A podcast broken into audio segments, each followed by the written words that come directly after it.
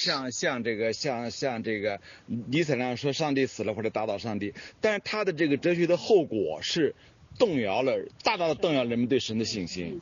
比如说在神学之下，我思我我在这是不需要，这不是一个问题。但是由于他的怀对上帝的怀疑论，说这是一个这是一个问题了。我我怎么我怎么知道我存在呢？我一想，哎呀，我能思考，我肯定我肯定在。如果不能思考的话。我我不能确认我在，所以他用我能思考来确定，来作为确定我在的证据。可是，但是在神学下，在基督教神学下，这个本来不是一个问题，而且他还用关于恶的问题来来否定这个，关于这个恶的问题来否定这个，来质疑吧，来怀疑，不是否定，怀疑神的存在。说，既然上帝是全知全能全善的，为什么世界上，为什么世界上还有恶？就昨天你你问我的那些问题，但是另外一方面，他相信什么呢？上帝的存在，但是他相信自己的理性能力。他说，人类的一切问题，上帝不能替我们解决，但是我有我的理性能力来解决。我们能够想到那些，甚至是鲜艳的真理，我们靠人的理性能力能够想出来。这就是他的，这就是他的理性主义的，他他怀疑主义加上理性主义。但是到英国变成了经验主义。经验主义代表是休谟，休谟说理性没有这个能力，你你笛卡尔吹牛，理性只能是情欲的奴隶，而且是而且只能是说你你理性理性只不是来帮你情欲的忙的，不是为了取代你的情欲的，更不高于你的情欲，这个后来也被很多很多事实所所所证明了，所以所以休谟的怀疑主义是怀疑人的能力，而笛卡尔的怀疑主义是怀疑，怀疑神的能力，神的能力，而放大放大自己的这个，放大自己的能力。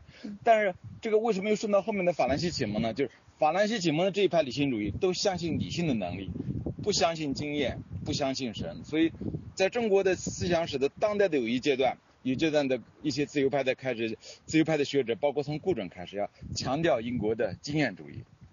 因为中国传统上是一个法国的理性主义的，中国的思想，中国的思想界的精神气质，从从这个呃，从这个呃，从胡适呃，陈独秀他们开始是是法国的理性主义的气质，包括共产党也是法国的理性理性主义气质，但是。后来有人发现，英国还有一个经验经验的一派，就是你你你主张的你理性所主张的真理啊，必须你所主张真理必须经过经验的检验，就像刚才这个陈老师讲的那个落体实验一样，同等比重的呃不一样大小的东西，是不是重的先重的惯性更大？这个里面叫这个里面导致了关于那个重力加速度的这个重力加速度的这个物理学上的重力加速度的原理，所以我觉得这一段是一个这个呃就是。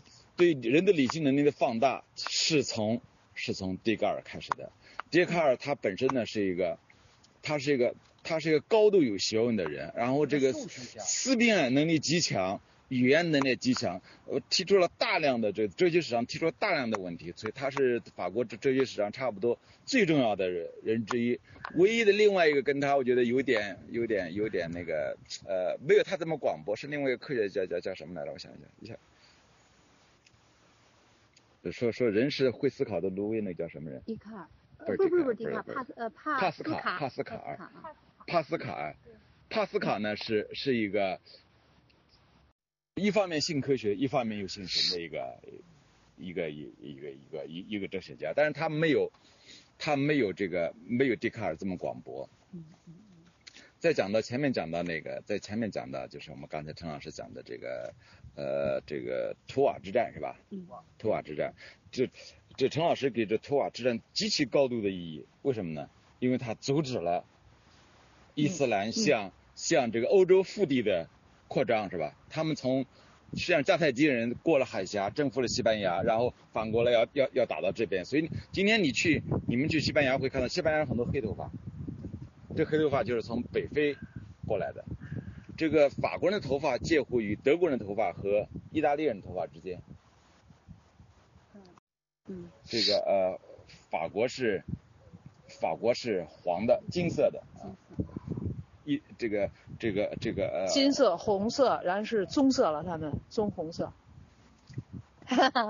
大街上看。化学。大大街上看，大街上看。嗯。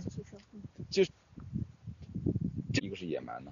好我们回到法国今天面临的问题，在车上已经讨论了，就是法国面临一个绿化的问题，嗯是吧？为什么绿化是个问题？为什么绿化是个问题？青白左这个绿化问题从哪儿来的？绿化问题是，首先是最近的一次是叙利亚的内战。对。叙利亚是个典型的伊斯，伊斯兰教国家对。那为什么欧洲人不成为难民逃往叙利亚，而叙利亚人成为难民逃往逃往欧洲呢？啊，因为穆斯林人至今没有解决自己的秩序问题，即使不面对欧洲，他们自己也要怎么样？要打也也要打仗，是吧？最早是俄国人插手的，但是美国人并没有插手，所以叙利亚的是内战，不是一个不是一个呃西方世界通过代理人发起的战争，是完全他们就像内部的战争战争，就像当年的伊朗和伊拉克战争一样。所以换句话说，伊斯兰文明不是伊斯兰这种文明叫先姑且叫它文明吧，不，它本身没有找到一个让自己获得持续繁荣的秩序原理。民都在探讨，中国人找到了没有？中国人找到了没有？为什么说中国人没找到？不找。不找是吧？还是找不到？孔子认为自己找到了。这个可能又涉及到就关于说圣经旧约里面是不是有残酷、残有残酷地方？它有极其严格的规定，是说哪些东西能抢，哪些东西不能抢，全部成功，哪些东西属于自己，甚至有些好看有好几个地方说，这个城的这个城的牲畜和财宝一个不能抢，必须全部烧掉。哦，所以他的这个，所以我们会看到《生命记》的这个这个，就他对这些有非常非常的严格的规定。这种规定在后来又反映在这个，又反映在这个呃呃这个呃这个呃英国和西班牙的比较上。我们知道，英国和西班牙是同时发现新大陆的人，嗯英国人建立了北美，嗯呃，西班牙人和葡萄牙人建立了南美。嗯那为什么这个，为什么后来的差别那么大呢？因为，因为西班牙人的的在比如在非洲，在澳，在呃在这个银矿、铜矿和各种财富要全部给谁呢？全部给国王。而在美国，这个属于不是在在北美，在英国的殖民者呢，这个属于英国殖民者自己，不要交给国王。所以这个这样的这样的导致了，就这个实际上这个财产权的传统，就导致了英国和和不是这个北美后来和南美的巨大的差异。直到今天，直到今天，美国人美美国要修，你知道美国要有有常用叫什么修墙？嗯嗯，要因为要不修墙，他们好像几天就有几万人要过来，这几天遣遣送的，然后他们还挖地道过来，是吧？那为为什么呢？因为他们知道哪儿秩序好，哪儿秩序不好。嗯，所以他们他们不能用神学写出一篇论文来知道为什么我要我要我要我要偷渡到那个地方，但是他们直觉和经验都告诉他，北美比比墨西哥好。对投票嘛，呃，包括这个，但是是包括这个呃，包括哈耶克，他们他们都很欣赏这个这个笛卡尔所开创叫理性思辨的能力。嗯嗯这个呢是英国的学者，你这根本看不到。你去看，你去看亚当斯密，呃根本看不到这样的一种理性的思辨的这个嗯这个能力，而在笛卡尔身上嗯，呃，很多很多。后来这也是欧洲大陆的学术传统，就是理性思辨。嗯。欧陆建哦，构包括后来的康德，过来后来的黑格尔，包括今天的这个所谓的这个这个呃这个这个现这个后现代派都是这样子的，就是。他们他们有大量的这个呃理性思辨和制造概念的能力。而中国人常用的三，OK，好中国人常中国人常用的三个概念，但是通常不太做做严格的区分，就是人文主义、人本主义和人道主义。嗯。谁能区分？人文主义、人本主义、人本主义、和人道主义。人道主义。刘静晶老师能区分，您讲吧。人文主义和人本主义，英文是一个词叫 humanism，humanism 一个词。啊，哦，就是人文其实人本主义更好的表达了这个人文主义的含义。什什么叫含义？什么叫人文主义呢？就是以人为本啊啊，这不是以神为本，是以人为本啊。嗯呃，呃，中国人在中国一般主张以人为本的都是进步青年，都是这个轻度自由，都自都都是自由派人士，都是自都是自由派人士是吧？对，主张以人为本。我觉得当年有这个批这个精神污染、批人本主义、人文主义，还有白话的电影是吧？都被认为是人文主义的这个或者白人文主义的这些苦练吗嗯，苦练对，嗯。嗯这个这个人道主义呢，这个叫英文叫 humanitarianism，它的直译的意思呢就是以人，呃，就是呃，嗯、就是呃呃，人类至上，人人类至上啊，嗯对。人是最高的，就是嗯。人本主义说人是最本的，人道主义说人是最高的，嗯。但是 人道主义这个词呢，用处有很大的限制，仅仅是限于生命的救助方面，比如人道主义救援，对呃，不用于这个哲学或者是其他方面啊，约定俗成的，对对，这个明白就大概就是这个区别。不，这个人道主义救援是，人道主义救援是必须的，但是又是有度的。度在什么地方，没人知道。那我们来法国，我们是不是要每人捐捐一千欧元给我难民呢？什么时候我的救援产生义务？嗯嗯，当然有，当然有国际法。如果你跟人打仗，你当然是，比如，比如像，比如像，比如像美国打阿富汗的时候，在上面轰炸，那一方面还给那些下面的人投空投午饭盒，哦。这是在战争史上第一次，就一方面炸这个地方，一方面还给这个地方的民众，敌国的民众投午饭盒，这个这个是没有这个我，就是这个原则也很清晰，但是在具体的应用上又很难，又又很难这个，呃很难这个呃把握的。那比如说我要批评特朗普，我说特朗普是错的，明明墨西哥人生活过得不如美国人好，他们让，但他们要去美国，你为什么不让他去？你们不是说你们是一个一个开放的熔炉呃民族大熔炉吗？你为熔炉吗？为什么不让人家去？所以这个我觉得还是涉及到权利与义务的问题。权利义务在具在这件具体的事情上是很难，是很难确定的，是关大家看法冲突的。一些人认为说，呃，这个呃这些难民我们就应该像像默克尔一样，我们就认为就是张开翅膀无条件容纳，是吧？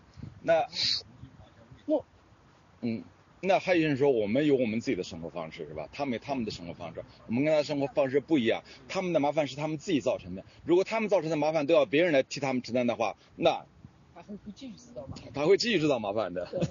所以这个争争点马正义马上就马上就出现了。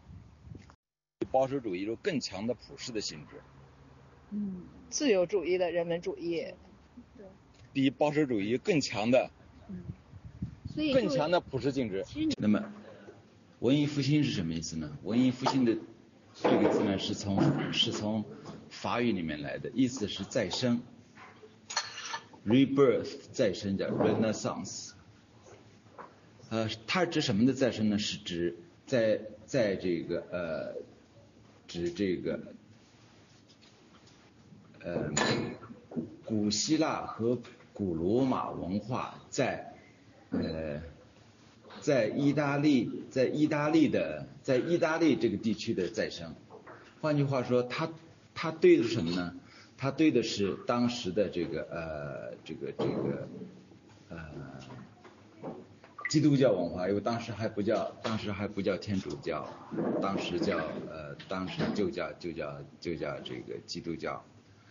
这个文艺复兴本身呢，一方面是对这个呃对基督教的继承，一方面又隐含着对文艺复兴的一个不是对对对信仰的一个批评和否定。我刚才我举了一些作品，比如说我们想在诗坛里面就会看到这样的场景，就是里面的教士，里面的恶棍，里面欢迎的人总是教士。当时文艺复兴时期复兴这个复兴古希腊和古罗马的这个文明，包括好几个方面。第一个呢是这个语言，要要学要学希要学希腊语，还有整理希腊的文献，还有呢这个古希腊的这个呃古希腊的这个艺术，特别是雕塑，因为古希腊没有绘画，古希腊有雕塑。那么这些东西在意大利，加上意大意大利意大利，因为意大利呃古罗马也是学了希腊，在这方面，所以古罗马的雕塑又又是对这个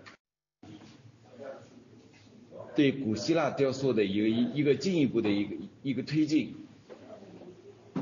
所以我们会在文艺复兴中看到很多重要的作品是以雕塑的形式，雕塑的形式呈现的，而且很多重要的作品的内容是是关于这个古希腊的神话的，特别是关于这个叫做呃呃呃呃这个叫做嗯维纳斯，好多好多维纳斯题材的画都是都是来自于都是来自于对古希腊的古希腊的兴趣。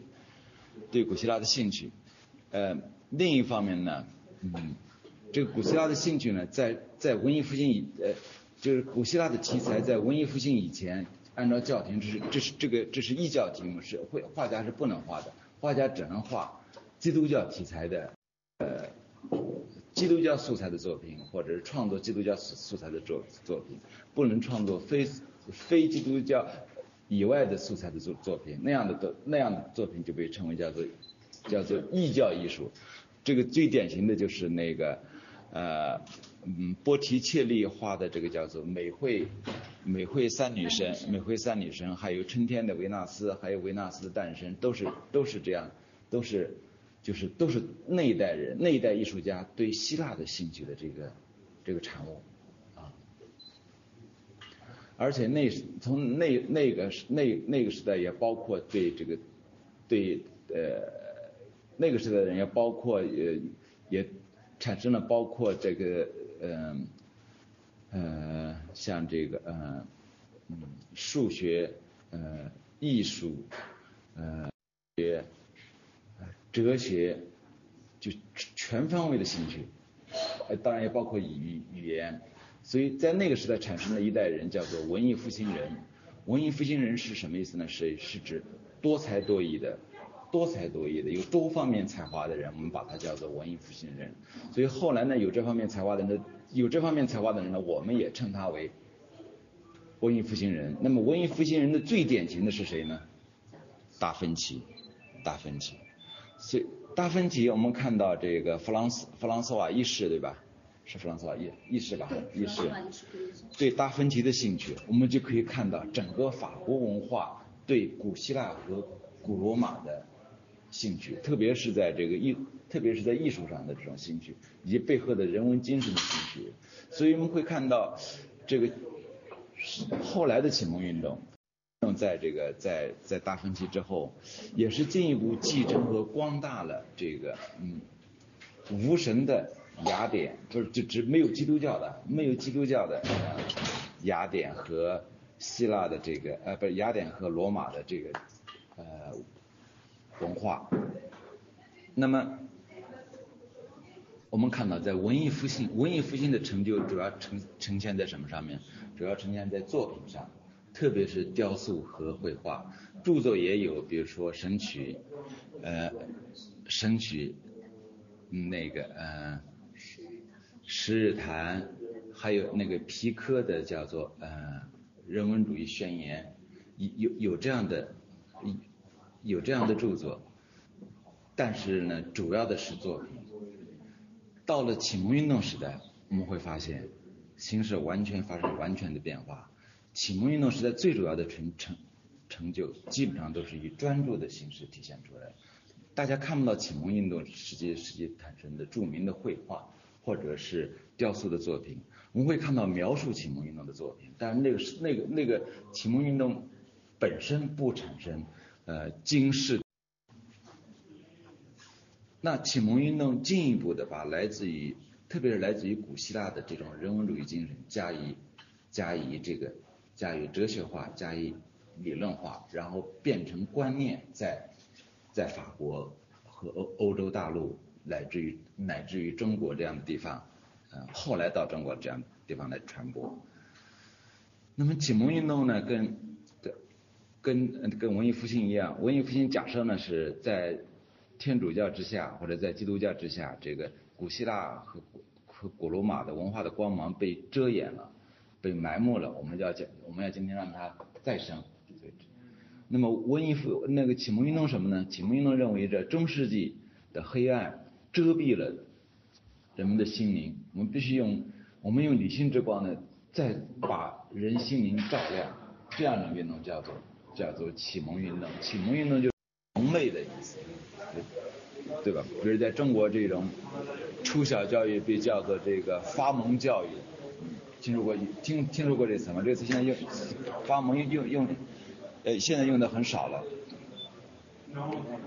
呃，启蒙启蒙运动呢，启蒙运动呢有有有有几个重要的观点，其中一个重要的观点就是认为人能够找到社会社会发展的规律，而且应该按照人找到社会发展的规律来来塑造一个美好的世界，这是第一个观点。第二个观点认为人应该是平等的。现实社会，特别是法国，分成三个等级，这个是一个不平等的社会。我们必须消灭这种不平等，来建立一个平等的社会。那么这一本书受这就这个观点受卢卢梭卢梭的影响很大。卢梭认为人在自然状态是平等的。还有一个呢，就是呃，我刚才讲的，就是可以发现人通过人来呃通过人的理性能力可以发现美好的社会。呃，人的人的人类应该建应该建立一个。平等的，平等的世界。然后呢，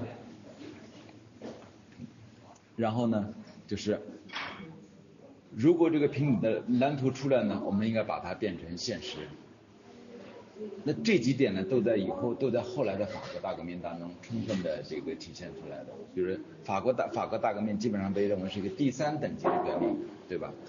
然后呢，他要按照这个卢梭这个卢梭所描述的这个政体原理建立这个国民议会一院制的一个，然后发表人权宣言，宣布人与人之间的这个平等，然后用暴力的方法消灭消灭旧世界，建立新世界。而且呢，这个启蒙运动有一个还有一个重要的观念，就是相信新的比旧的好。旧的东西必须打碎，新的必须建立。这个口号呢，也被呢，也被中国革命所完整的继继继承下来了。我不知道这个在大家记不记得？可能陈老师应该记得。中国在七十年代有一段时间叫做新生事物运动，是吧？有个口号叫新生事物好。这个中国这个是中国古代没有的观点，这些观点全部都是从都是从都是从法都是从法国来的。所以要砸碎旧世界，建立建立新世界，这是这是启蒙运动。告诉后来的革命家们，不论是法国的革命家，还是还是世界其他地方的认同法法国启蒙运动的革命家，所以顺着这条路，这启蒙运动就变成了法国大革命，法国大革命就变成了苏联的社会主义革命和中国的社会主义革命。这个是一个大大致的一个线索。说讲中国改革开放的起点的话，应该说从。这个粉碎四人帮之后不久就已经开始了。这个说法呢，这个可能有人会觉得，这个在呃刚刚粉碎四人帮那一段时间里，还在继续批邓，还在继续反击右倾翻案风，还在这个继续的这个讲两个凡是，那怎么能说是改革开放的这个这个这个起点，或者叫起码来说是个序幕呢？我的看法是这样的，这个我们都知道，这个任何的这个一场历史性的变革呢，它都不是这个突然的，或者是这个偶然的发生的，它总是要有一个从这个发端到酝养，到这个产生，到逐步的。这个产生政治变革这么一个过程，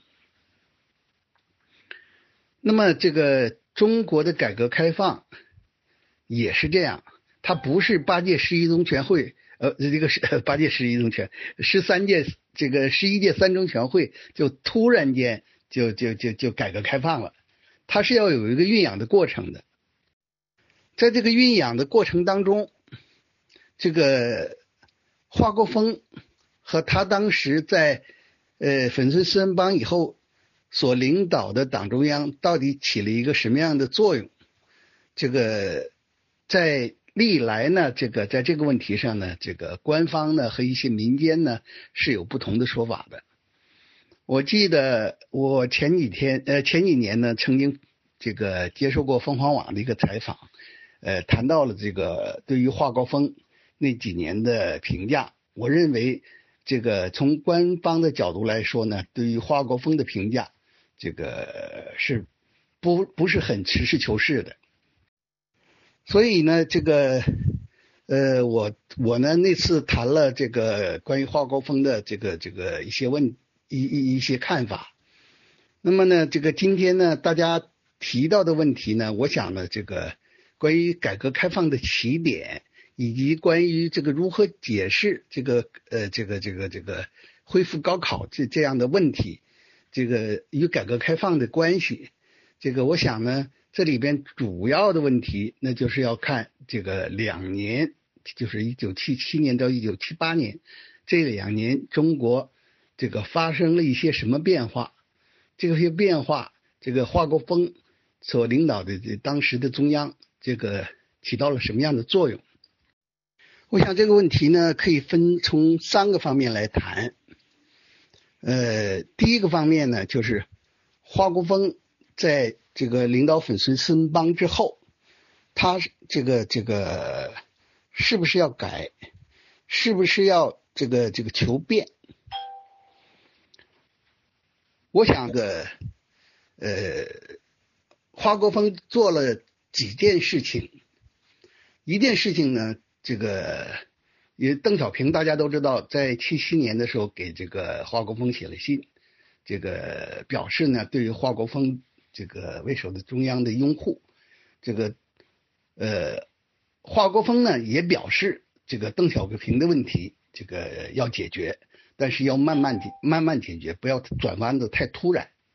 我觉得华国锋从当时的局面出发，因为当时刚刚刚粉碎申邦，还是要这个这个这个这个毛泽东那套阶级斗争为纲的东西，这个还在这个人们思想当中占统治地位。呃，人们总是要这个慢慢的转弯子，特别是关于邓小平刚刚被毛泽东刚刚被毛泽东在这个呃定为这个所谓天安门事件的总后台，这个呃所谓资产资本主义复辟的这个这个头面人物，而刚刚被这个在一九这个呃七六年初打倒，这个在这种情况下，马上呢让邓小平解放出来。这个从党员和全国老百姓来说呢，从心理上这个不能马上转过来这个弯子，还是很难接受的。所以呢，在这种情况下呢，这个华国锋呢，从从从他本人来来说，从现在看到的材料来说，这个他并没有阻碍邓小平的复出，这个而是呢，这个。提出来呢，要有一个慢慢的过渡的一个过程。这个，在这个华国锋的这个这个这个这个支持下呢，这个对邓小平的生活上各方面呢，这个也给予了一定的照顾，并且呢，这个慢慢的呢，这个让呃邓小平呢重新这个出现了在了公众视线当中，呃。后来呢，这个有人，这个这个这个，特别是官方叙事当中，这个说这个华国锋这个是妨碍、阻碍了邓小平这个复出。我觉得这种说法是不客观的。这个呃，以华国锋当时一言九鼎的这个所谓英明领袖这样一种地位和形象来说，这个中央这个如果没有华国锋的同意，邓小平的解放是不可能的。呃，还有第二件事情呢，就是这个关于恢复高考的问题。这个华国锋亲自主持了这个政治局会议，讨论这个恢复高考的问题，并且原则通过了呃教育部关于一九七七年高等教育招生工作的意见。这个，并且呢，华国锋和叶剑英、邓小平这些人呢一起出席呢，呃，接见了这个出席全国招生工作会议的代表。这个从这个就做出了一个历史性的决定，就是改变这个文革当中的那种这个呃，工农兵学员的招生模式正式在全国这个恢复高考。呃，十月十二号，这个呃，国务院批转了这个教育部呢这个提出的关于一九七七年高等学校招生工作的意见，呃，废除推荐制度，恢复文化考试，择优录取。十月二十一日呢，《人民日报》发表了这个呃这方面的这个重大消息，这标志着中国中断了十年的高考制度正式恢复。从刚才说的这种情况看，就是呃，在这个高考恢复的过程当中，这个邓小平呃发挥了重要作用，因为邓小平他是当时国务院分管。教育工作的副总理，那么这个邓小平这个提出了这个恢复高考呃教育高考这个问题，但是没有如果没有当时在七七年那个时候这个还是如日中天的华主席这个为英明领袖华主席的这个支持和同意的话，那么恢复高高考也是不可能的。而且呢，这个应该说华国锋在那一阶段。这个对于邓小平的工作也是积极支持的。呃，我要说的这个第讲的第三个问题呢，就是关于华国锋这个在那段时间，这个对于呃整个这个改变的毛泽东时期的一系列方政策方面，也是做了相当多的工作的。比如说，我们现在都知道这个。呃，胡耀邦在呃一九七七年、七八年、七九年这几年做了两件大事。第一件就是这个平反冤假错案，这个解放这个已经这个在在在党内的这个这个被打倒的那些这个老干部。第二件事儿呢，就是这个华国锋呢，这个发起并且推动了这个。真理标准讨论，从而呢，在中国呢，这个开始了一个呃，这个思想解放运动，应该说，这个是中国改革开放的思想准备和理论准备。如果没有这个这个这个思想准备、理论准备，中国改革开放是不可能的。以前去世以后，去世以后，实际上是引发了一场大的一个。历史事件吧。那么，人们对姚邦这个以及跟姚邦相关的这个事件，这个大家都记忆犹新。尤其是对姚邦这个他在中国改革历史上的作为，还有他的为人，大家都嗯，不管是庙堂之高吧，还是江湖之远。我是庙堂之高一些负责任同志，负责任的中央负责任的人，还是我们普通老百姓，对姚邦大概都有一种怀念在里边。所以到了他这个忌日来，请我来讲一讲，我觉得我也是义不容辞。这个讲的如果有什么问题的话，大家可以提出批评，提出意见。这个想一想，怀念姚邦这么大的题目应该讲什么？实际上我。我自己想了想，也没想到要讲什么，因为太熟悉了。关于姚邦的文章，我自己写过，大概不下十篇。那么我在群里曾今天早上发过一篇，这个我写的普通人为什么怀念胡耀邦这样的文章，是讲我的普通人的感受的。文章大家都看了，我觉得我就不必再再讲了。这个。我想讲一点什什么看法呢？第一个看法就是讲一讲大家都不知道的胡耀邦的几件事儿。那么我们知道胡耀邦他从这个八零年当党的主席，八二年当总书记，那么一直到八七年一月份下台，这期间经历了一个很很多事情。那么我们一般一般不搞这段历史研究的人呢，大致对耀邦他所经历的事情并不是特别的了解。实际上，他在总书记位置，或者他当了中央领导、中央中央总书记以后呢，实际上他这个总书记的位置啊，是经历过好几次的危机。那么我想有一次危机，可能大家并不知道，比方说，在一九八三年的三月十三月十六号，呃，曾经有一次比较大的危机，就说基本上耀邦那次是，呃，在某些人看来是应该下台的这么一次事儿。所以我想讲一点大家并不知道的事情。那么我先就是这是第一件事情。这个事情呢，一般情况下不搞姚邦研究的人大概并不知道这个事情。那么如果对于这个八十年代改革开放历史稍稍有点研究的人吧，大概可能知道一点脉络。那么知道一点脉络呢，和历史本身事实的真相呢，其实还有很大的距离，有点理论。所以姚邦的改革，我们怀念姚邦，我们就说我们老百姓或者我们一般不研究这个。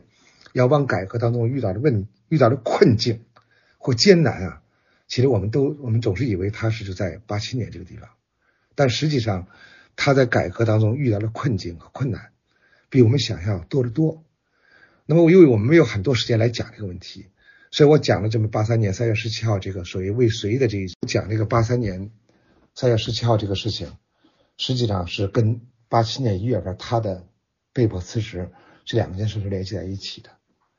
那么也是两件比较大的事情，后边是他被迫辞职，前边他也是被动的被盗，所以我们从这两个事情关联度，我们就看出来，第一呢，耀邦他的改革是相当艰难的，那么进而讲中国改革，就是改革过程当中，我们现在享受改革成果，我们知道改革在姚邦他们、姚邦子阳他们这人，这八十年代改革的时候，实际上是披荆斩棘。而且是非常艰难的，这第一。第二呢，我们要看姚邦他在这个过程当中，我们要捋顺的话，就知道他八七年一月份被迫被迫辞职，其实并没有什么意外，因为他对改革改革我们是遇到遇到的艰难，或改革过程当中这个上层之间，比方陈云、邓小平之间这种这种争论，实际上他直接决决定的。这个姚邦的命运，再往下说，他可以直接决定决定了另外一个总书记赵紫阳的命运。写过一篇高华的文章，我高华我写过，大概我前后写过三篇文章的。他在世时候，我写过一写过一篇文章，叫《一本书的高华》，可能这篇文章传的比较广，传的比较广是因为高我是高华在世的时候我写出来的。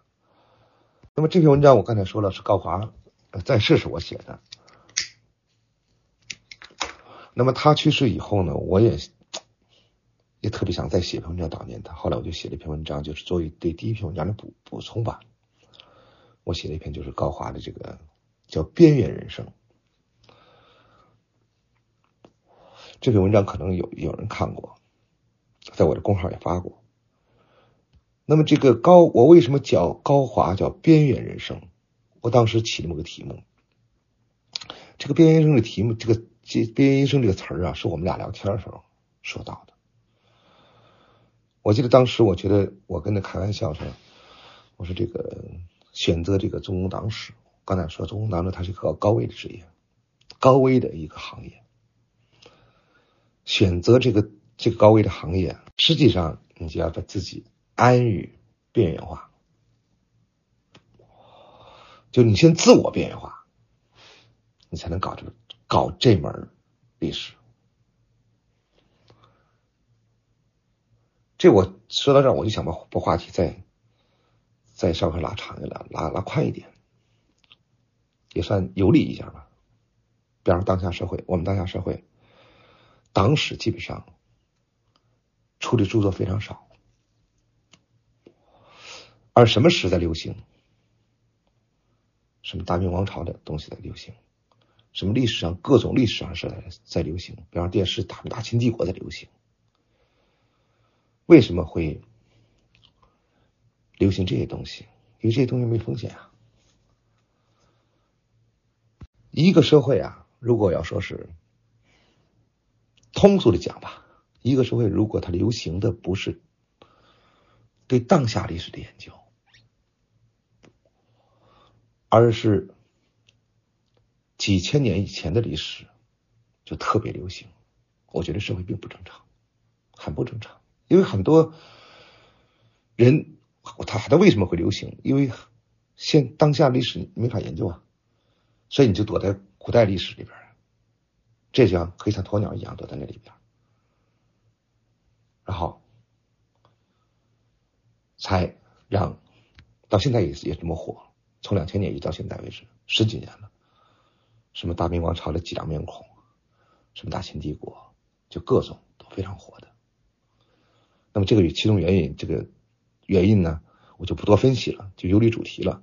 我想说的意思意思就说是，高华他实际上选择这个中中共现当代历史研究，刚才我说了，叫要安于边缘化。实际上，高华他确实也这么做的，现实环境当中确实让也让高华边缘化了。这个话可以分两层意思来讲。第一层意思就是高华他知道他选择专业，他肯定被边缘化。第二个层面就是说，现社会现实也会把它趋向边缘化。这个逻辑是相相通的。所谓的现实当中的边缘化在哪里？就是你的文章写出来以后，你发表不了，包括他的这个这么优秀的《红太阳》这本书。居然要跑到香港去出，而不能在我们大陆出版。我和这本杂志，那么我就先从我跟这个杂志的一个关系开始说起吧。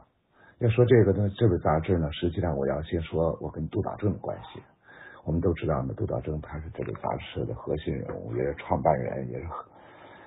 一直到从九一年的七月一号创刊，一直到二零一六年的七月，他是一直是社长，所以他是这个刊物的一个核心人物，这是大家都知道的，读过这本刊物的人都知道的。那么我跟他这个，我跟他的认识，我才认识了炎黄春秋，才到了炎黄春秋。我跟他的认识大概在。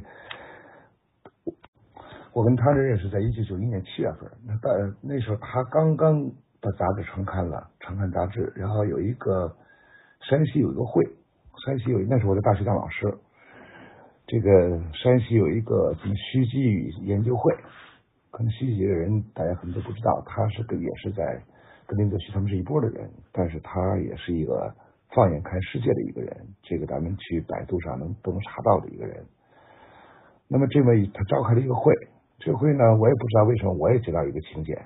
那时候我大学老师嘛，大概认为我是徐家的人吧，我就参加这会了。那么杜导正呢，他是山西人，而且是定襄人，定襄属于忻州地区的嘛啊。徐继研究会是忻州，山西忻州他们召开的。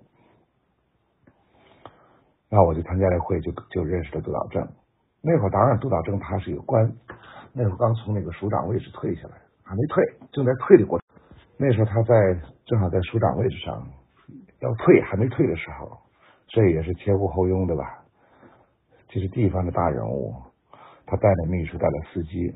其实按照我这个像我这样的人，没有这个机会跟他认识，一个小小巴拉嘛。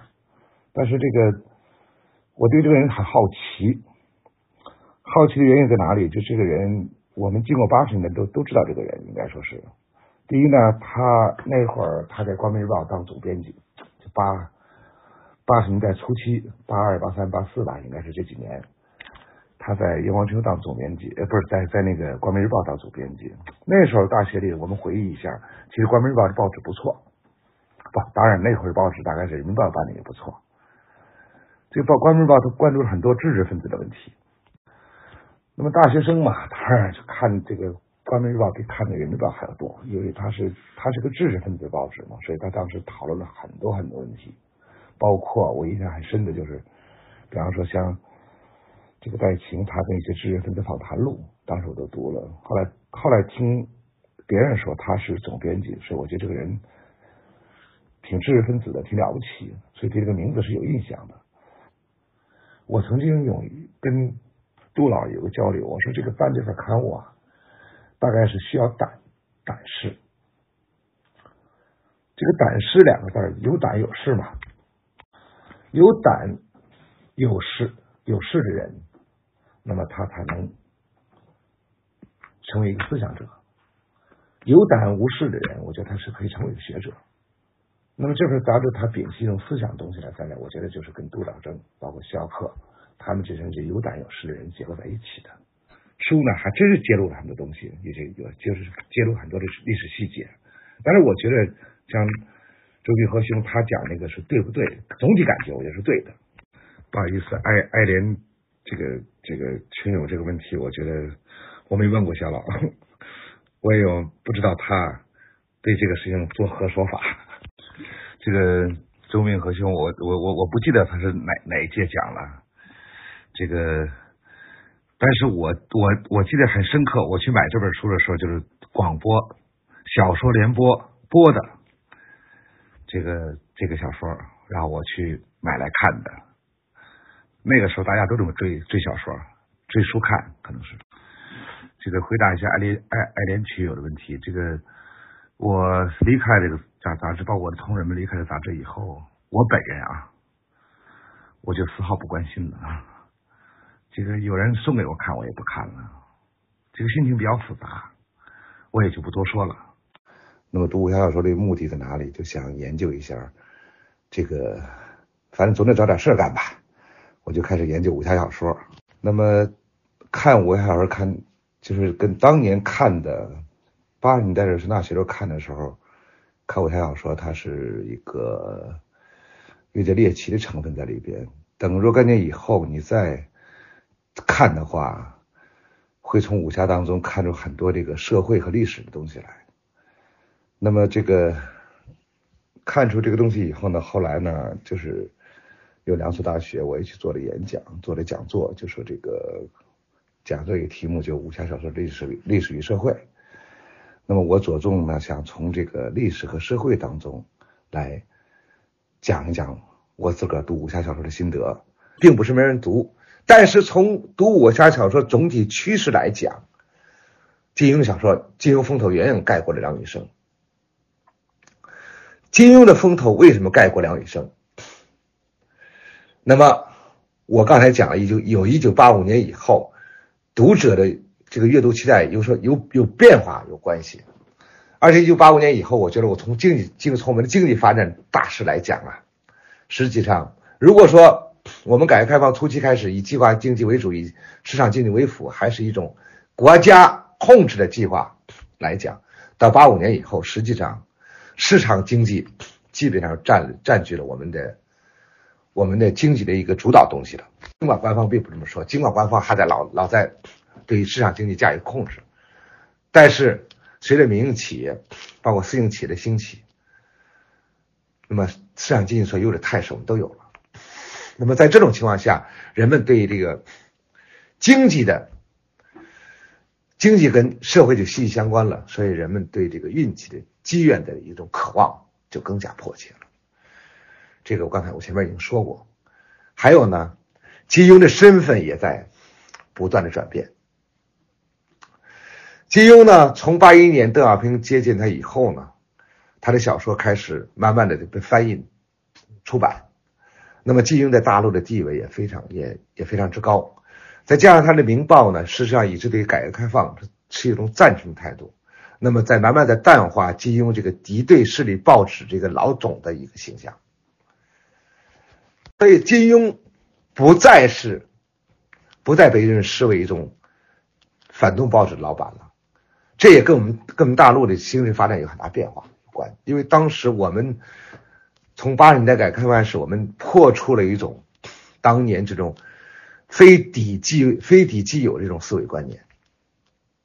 这个利这个社会是多多变化了，而且我们以前都是单一的思维方式方式，就是非非此即彼，非敌即友，谁是我们朋友，谁是我们敌人嘛？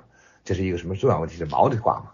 我们当时呢，就是，但是到了把随着改革开放的深入嘛，我们对这个所谓的用句通俗话讲，阶级斗争观念已经很少了。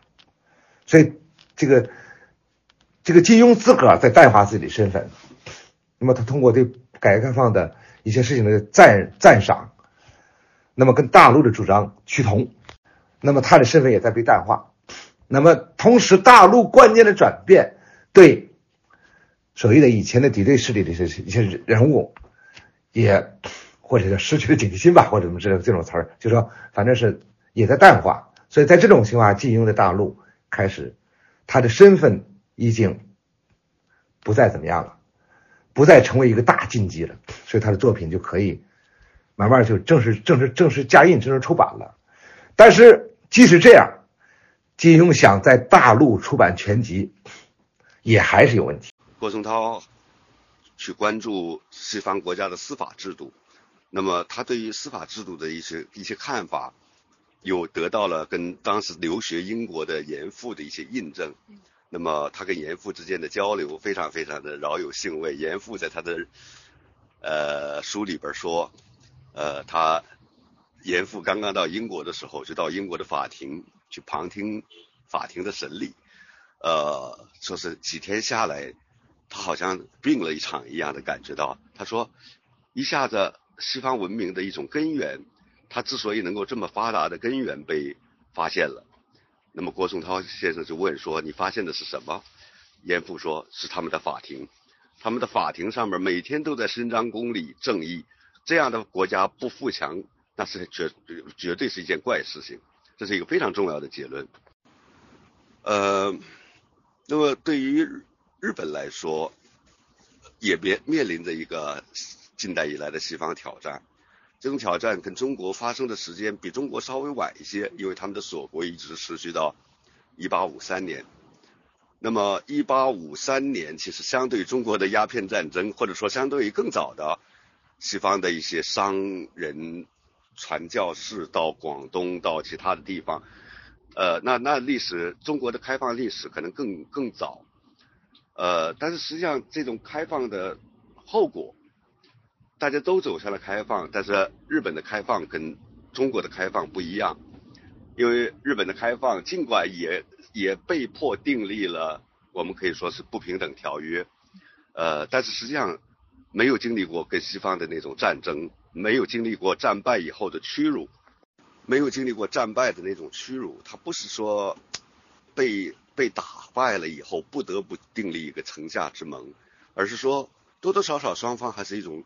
一种一种采取了一种比较平等的一种立场，一种角度去订立了日美亲善条约，以及后来的相关的跟英国的一些跟跟跟其他的英国跟俄国等等，他们都签订了条约，所以这样的一种开放的过程的差异是非常呃呃需要注意的，因为中国你可以发现，其实从从一八四零年一百多年来，那么每当每当大家想起西方的时候，都会都会充满了一种屈辱感，因为这是一个充满了仇恨的一个过程，所以我们日本在这这个过程中间就非常不一样，所以这是为什么我们在东京的很多的地方，在日本很多地方都可以看到他们不是在他们不是在呃还是充满了仇恨的对待西方，而是说经常说还在纪念，在在每年还有黑船祭。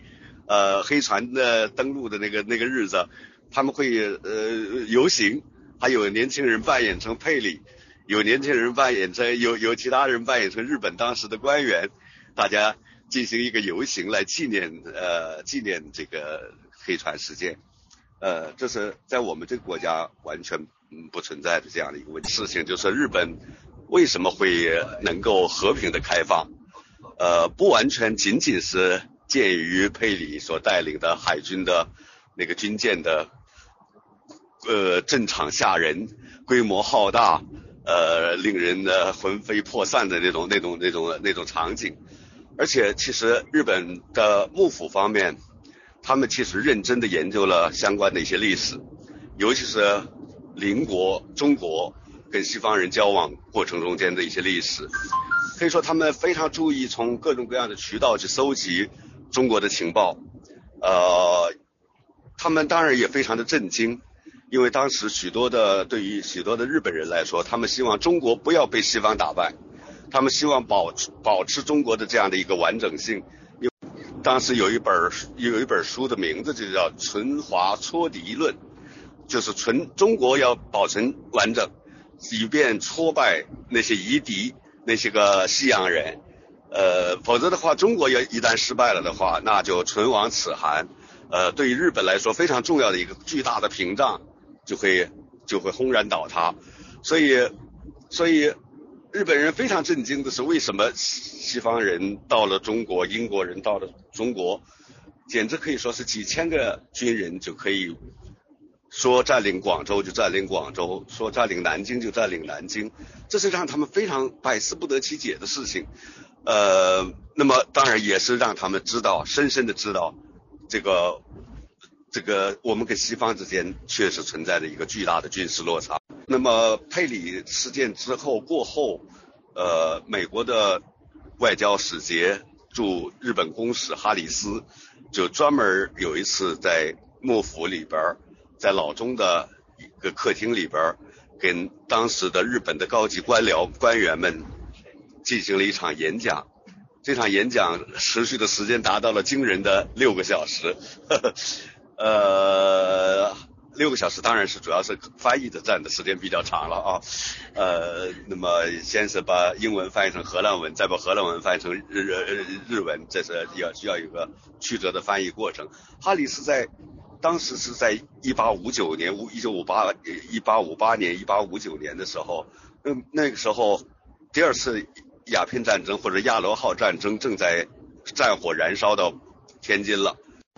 那么，美国使节哈里斯非常明确的跟现场的日本的听众说：“如果你们不开放，不跟西方国家保持一种更加开放的一种一种关系的话，那么中国的下场就是你们的下场。”所以，中国在某种意义上讲。成为一个另外一种意义上的日本的老师，就是一个不断的失败的老师，不断的被打败、屈辱的老师。日本人知道，哇，我们老师都被打败了，我们做弟子的也只好避免老师的那样的一种重蹈老师的覆辙啊，的一种管理制度，让法官有越来越多的一个独立的权限，去独立的裁判案件，并且独立的承担责任，提升司法的公正性。那么这个证据制度啊，律师对司法程序的参与啊，检检方权力的限制啊，你你你听来这些东西都是非常非常的技术性，不涉及到很大的意识形态的问题。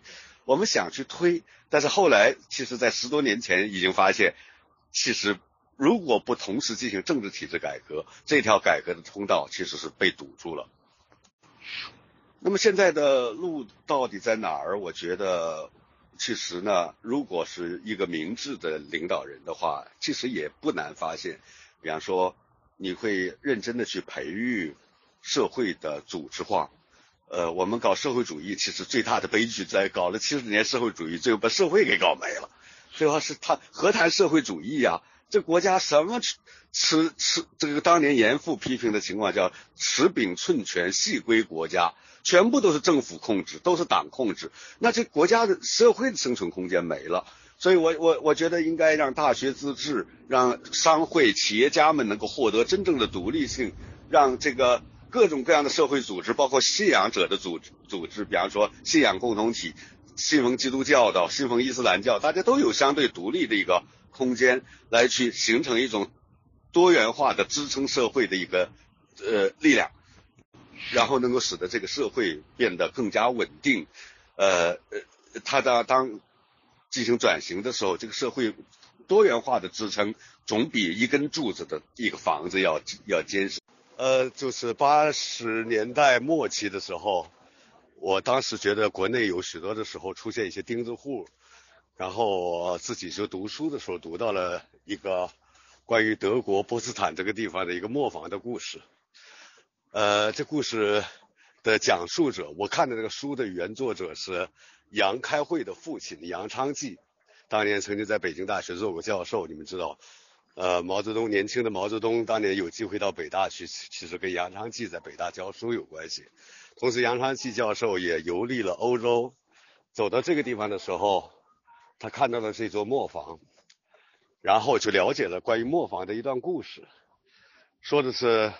当年威廉一世在位的时候，然后呢，他修建了旁边的无忧宫，无忧宫就在旁边。然后修建结束以后，皇人或者国王本人亲自到无忧宫来看看的时候，突然发现有什么磨坊横在自己的宫殿的前面，而且这磨坊十分高大雄伟。然后呢，让他的整个的这个视线受到遮遮遮遮掩，他觉得这个事情特别的难受。怎么当时建的时候没有注意到这个问题？后来他就想，是否能够跟磨坊主商量一下子，高价购买他这个磨坊以及磨坊下边的土地，然后，然后他就可以把它拆掉。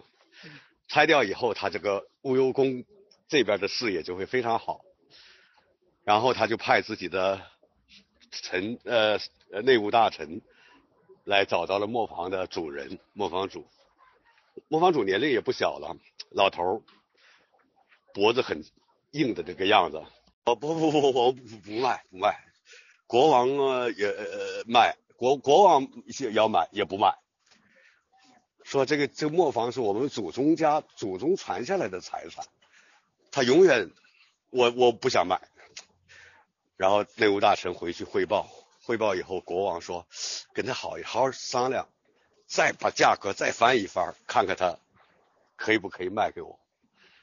然后内务大臣再过来跟磨坊主商量，磨坊主说说你给我十倍的价格，我也不卖给你，我这是无价之宝。回去内务大臣就感觉交代不了，跟但是还要跟国王说，国王最后说，天哪，这这。这我的我的这个老百姓如此的横暴无理，我给了他这么高的价格，他们都不卖，干脆这样，把他拆把他拆了，拆迁，拆迁，然后当然提前也没有在那上面写个大拆字，然后就内内务大臣就派了一些工一些施工人员来把它拆掉，拆掉了，然后就。要把钱强制的给这个老磨坊主，老磨坊主坚决不要钱。同时拆的时候，他就像我一样的，秀个手在旁边看着，说是你国王权力很大，似乎可以为所欲为，但是我德国还有法律在，我德国还有法院在，如此不公平之事，我必须诉至法院，获得公平的解决。过了几天，波茨坦地方法院就收到了一个起诉状，磨坊主诉威廉一世案在法院立案了。家我从过可以说过去二十年来到了到这个国家应该有六七次的次数，非常非常的多。呃，这国家每次到这个柏林呐，到其他的一些地方，呃，自己就特别有一种百感交集的一种感觉。那么，这国家是一个非常非常特别的国家。呃，在座的不少都是法律人、律师，我们可以知道，德国的法律对中国的法律的影响其实是非常大的。一九三零年代的时候，我们制定了第一部《中华民国民法典》，这部民法典制定颁布出来以后，引起了很大的争议。那么有有几位学者非常激烈的批评这部民法典，有一点完全是照搬西方的一个产物。那么，甚至有一个比较法学家的评论说，《中华民国民法典》其实基本上是德国民法典的翻版。德国民法典呢，呃，我们的民我们的民法典中间百分之九十五的条文基本上是来自德国，也就是说是翻译条文，把德国的民法翻译成中文，然后就变成了我们的民法典。当然进行了许多的删减，这点跟土耳其不一样。土耳其制定当年当年制定一个西方化的民法典的时候。是把瑞士民法典全文翻译成土耳其文，然后把那个瑞士两个字，呃，把土我把瑞士两个字换成土耳其三个字，然后他们自己就有自己的民法典了。所以瑞士是一个全全部是按照按那个那个土耳其是全部按照瑞士来去进行。我们还是有所取舍，有不少的删减，但是中国的传统的东西基本上没有，都是学习德国。大家也都知道，学习德国其实间接的是从日本。绕道学习的日本人最大的特点是，他们能够比较早的时候，在明治维新时代之前，就德国的两段历史是哪两段历史？第一段历史是纳粹的历史，纳粹的历史。为什么在德国会发生这样的一种纳粹执政，然后呃极其残酷、极其恐怖的反人类的这样的一种罪行？第二段历史是德国的东德的历史。也就是说，共产主义在德国的这部分也就是我们行走这部分，其实当时都是共产主义的一个区域。那么这个两段历史，德国人也在不断的反思。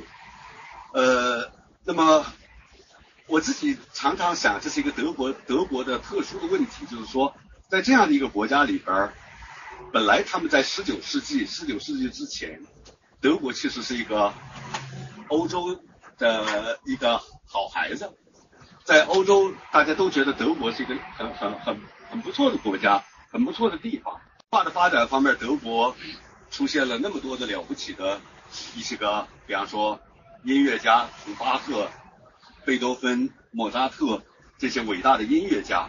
那么，呃，历史学家有蒙森这样的了不起的历史学家，文学家更加是可以说是群星璀璨。那么，歌德呀、希勒啊啊这些伟大的文学家，哲学方面可以说。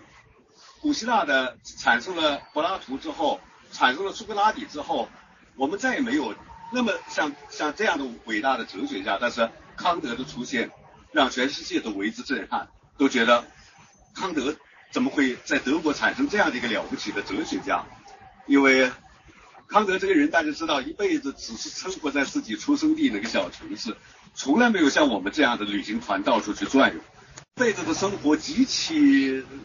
极其封闭的，给给我们的感觉就是说，如果说读万卷书行万里路，他其实只是读万卷书，从来没有行过十里路，就是在在自己的这个小城市里边散步，市民们都根据他散步走到哪个教堂的拐角的时候对表，手表已经到了这个时候是八点半了，他大家可以调调出自己的表了。那康德的确是一个，我们可以说是特别伟大的一个哲学家。当然还有莱布尼茨啊、黑格尔啊这些人，所以这样的一个国家怎么可能犯下如此滔天罪行？我们这两天呢，在波恩呢，争取还有机会去回顾一下纳粹的这个历史。比方说，在柏林这个城市里边，曾经出现过许多为纳粹而歌唱赞歌的那些个学者，格尔不不是海德海海德格尔，还有。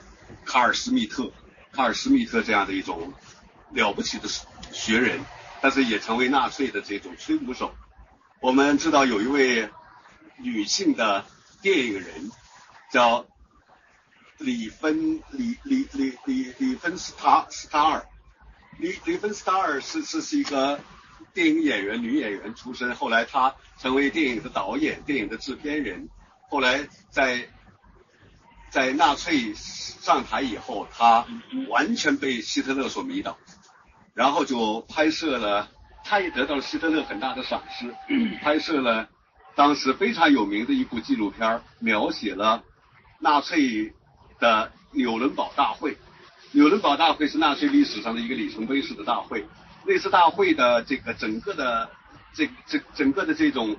呃，就采取了这个斯塔尔的这个纪录片他用三十台摄像机从不同的角度去拍摄希特勒发表演讲，那个那个场面，那种华丽，那种，但是希特勒的这种美学水准，这个艺术水准还是不错的。他当年曾经考过维也纳的艺术学校、艺术学院，呃，他想去学画，他的画画的还是不错的，结果落榜了。我觉得这是维也纳艺术学院犯的最大的错误之一。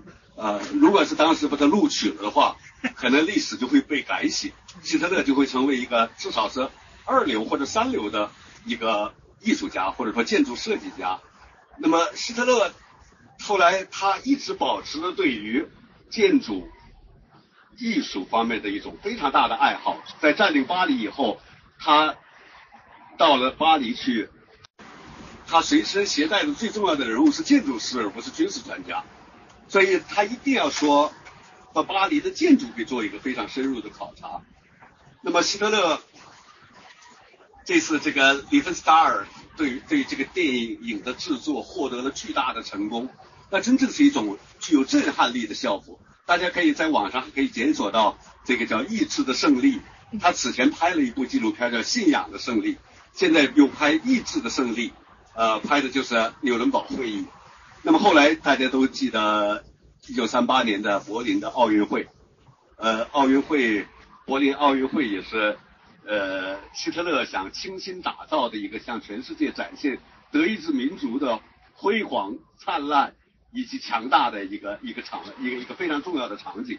于是又受命来去拍摄这样的一个纪纪录片来记录柏林的奥运会。那么柏林的历史中间非常重要的是这样的一个纳粹所留下来的许许多多的痕迹。呃，比方说纳粹曾经想，这个希特勒想把整个的柏林建成全世界最伟大的首都，他已经把这个首都的名字去改名了，不再叫柏林了，叫日耳曼尼亚，日 Germany Germany，整个的世界的殖民的强国。德国在干嘛？德国是一个分散的、乱七八糟的地方。哦哟，各个地方都都自己都是这公国那个侯国的，呃，是一个高度分散的国家，根本不统一。所以德国人当时一个非常重要的目标是，我们是否能够建成一个统一的国家。在一八五零年代、一八六零年代的时候，德国人大规模的说，我们要学习法国，要把法国作为一个范例，把法国民法典作为一个范例。大家记得，法国民法典一八零四年颁布。然后这部民法典是拿破仑特别自豪的一部民法典。他临死前说了一句话，说：“让我英明得到传承、传传传播世界的，并不是我领导军队打胜了三十多场战役的胜仗，因为那些胜仗随着滑铁卢一战就会灰飞烟灭。使我永垂不朽的是我的民法典。”是我的民法典。拿破仑这个人特别自豪的是他的民法典。他三十出头的年龄，主持制定了法国这部这部伟大经典的民法典。而这部民法典随着拿破仑的铁蹄所到之处，就成为当地的适用的一部法典，一部法律。所以，哎呀，他德国人说，我们应该应该有这样的一部民法典，学习德国，学习法国。当时的了不起的一位。民法学家叫 t i b o 呃，叫叫叫我叫叫，我暂时想不起名字了啊。第二，这这就叫 t i b o 呃，就写了一篇文章，非常好的去宣扬说，为什么我们应该迅速的学习法国，制定一部伟大的民法典，因为这部民法典会成为德意志统一的一个前提条件。后来被另外一位民法伟大的民法学家，也是伟大的思想家。萨维尼所迎头痛击，萨维尼坚决反对做这样的事情。这这这当然是德国的历史上的一些特别有意思的一些一些一些细节。那么，但是不管怎么说，统一让德国变成一个伟大的国家，让德国重新能够建立起在西方的这样的一种辉煌的地位，这是在实际的后期的很多很多的德国人，整个十九世纪很多的德国人说。梦寐以求的一个梦想，这个梦寐以求的梦想，其实在俾斯麦统治时代基本上获得了实现。俾斯麦铁血宰相俾斯麦，呃，俾斯麦这个人是是当时被称为四大世界三大伟大领袖之一。呃，俾斯麦之外是另外一个是呃美国的总统格兰特，另外一位是中国的李鸿章。中国的李鸿章，李鸿章最喜欢别人称他说是他是中国的俾斯麦啊，俾斯麦。然后俾斯麦听说这个说法以后，很不以为然，说他算谁呀？他算老几？那么俾斯麦统治一八七一年的时候，德国人感觉到自己真的成为一个特别了不起的国家，一了，呃，然后形成了一种特别了不起的一个呃宪政的体制，宪政的架构。那么大量的贵族已经摇身一变成为官僚，官僚阶层。这个官僚阶层跟法国不一样，法国是把贵族给杀了，而德国是把贵族给变成了官僚。这些贵族们容克地主们，大家其成为政治上的一个非常重要的一种力量。然后这个国家也形成了相当大的一个协商式的共和政体的一种一种状态，而且人民生活慢慢变得非常的富足。大家都觉得这个国家特别了不起，这是一八七零年代的时候，德国人已经达到的一个水准。那么，但是只有当时的一位罗马法专家，呃，其实也是洪堡大学的教授，就叫蒙森教授。教授当时不无忧虑的提出来了说，这国家的架构其实特别有问题，它这个根基啊，它还是一种特别的贵族式的官僚在控制这个国家，民众对政治的参与，底层民众对政治的参与，其实相当的不足，相当的匮乏，而且缺少一种对自由的精神，而天天想的就是国家的辉煌。之所以一个人能够了不起，是因为国家首先了不起，先有了国家，才有了个人的伟大。这是德国当时的那种意识形态中间特别重要的一个一个方面，也是特别可怕的一个方面。因为后来你们知道，都变成了这种，在纳粹兴起的时候，有人忧虑的看到了那些个整天在穿着军装在练兵的那些年轻的德国人，那些男男女女们，说这些个男男女女们。其实过去都是相当反叛的人，现在你看，可以兴起的时候，他都都变成了国家的战士，国家的战士，他们为愿意为国家而捐躯，所以这到底是为什么会出现这种情况？这个根源可能在于十八世纪、十九世纪，这个德国人呐，特别梦寐以求的希望我们能够有一个强大的国家，所以对国家强大国家的向往。掩掩掩掩盖了，或者说埋没了人们的自由的那样的一种对自由的一种精神的一种追。《论语》中很多教育方法，到今天看来还仍然有效，还仍然有意义，甚至非常前卫的。嗯。大家可能也都知道，《论语》中有个故事，什么故事呢？孔子见了一个坏女人。见了一个坏女人。坏女人，对，这个坏女人叫男子。这个女人呐，政治上她把持朝政。人呢非常放荡，生活作风不好，所谓，哎，那么呢，孔子到了魏国，嗯，到了魏国本来不想见他，这个女人就要见他，说你要想你想见国君，必须首先见我，这怎么办呢？孔子我就见你吧，就孔子见了男子，最不高兴就这个子路，哎，这个子路是孔子的学生中比较莽撞的一个，啊，非常勇敢，哎，但是非常莽撞，经常和老师两人吵架，哎。吵得不可开交，子路就骂老师，你不应该见他，跟老师啊，啊就耍脸耍脾气，给他脸色看。这孔子就发誓啊，怎么发誓啊？哎呀，欲所否者，天厌之，天厌之。哎，我如果真做错的话，老天惩罚我呀，老天惩罚我呀。你看，这么发誓，你看，就说，就我举这个例子什么意思呢？《论语》教人呐，我教你，你学什么？你老老实实听着，无条件的听，不这样的。《论语》里面孔子的学生关系非常民主。嗯。另外，呃，我想咱们日常生活当中，好像我们学过《论语》的，大多知道因材施教啊，这点是在历史上留下了非常重要的。因材施教有很多非常生动的事例，今天看来也格外重要。哎，子路有一次问老师来了，说老师啊，文思行诸，嗯，什么叫文思行诸啊？老师啊，听到就干起来吗？哎，老师怎么回答？有父兄在，焉能文思行之？嗯，你爸你哥都在呢，你怎么能听到就干起来？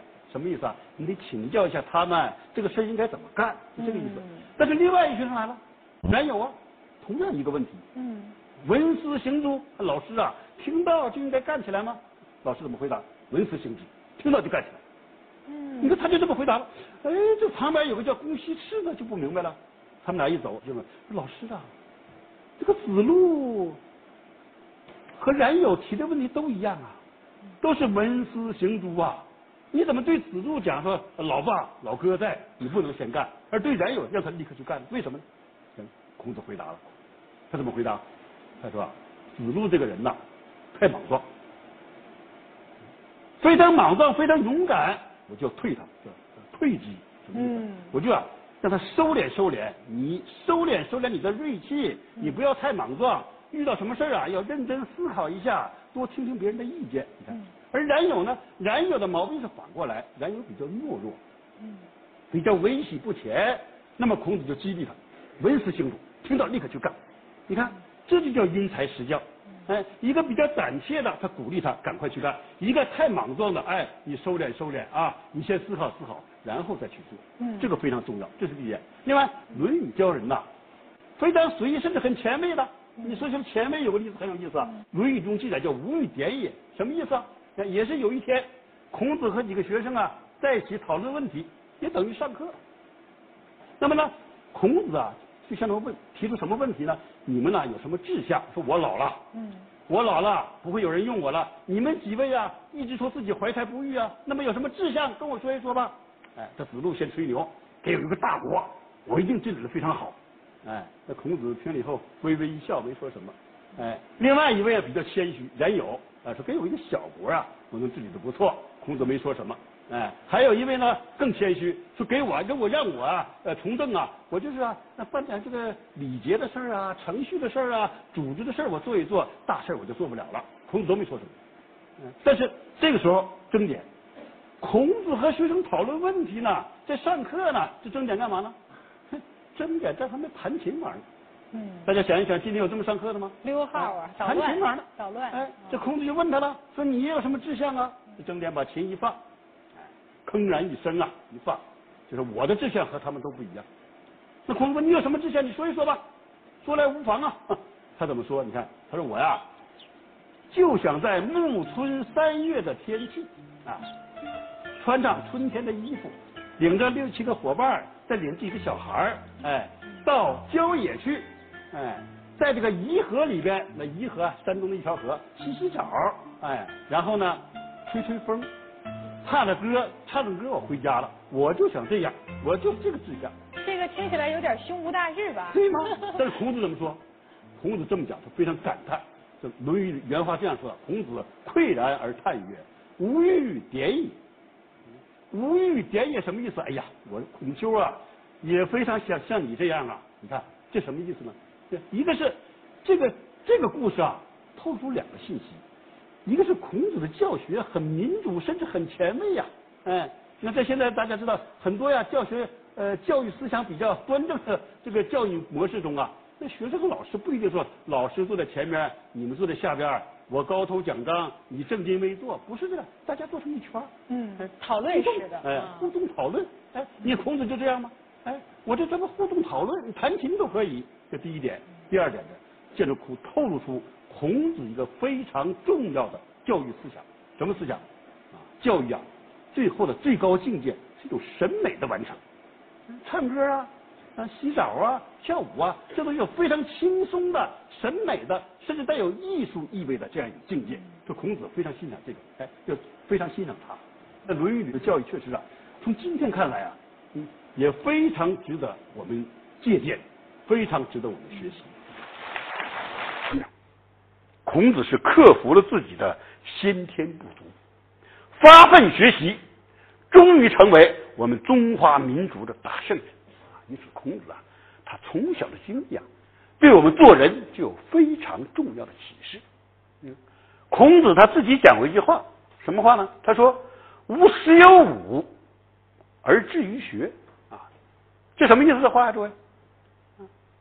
吾十有五而志于学，学什么？学做人，学做人呐。我们一般人呐，大概都是从十四五岁开始就思考做人的道理。人为什么活着啊？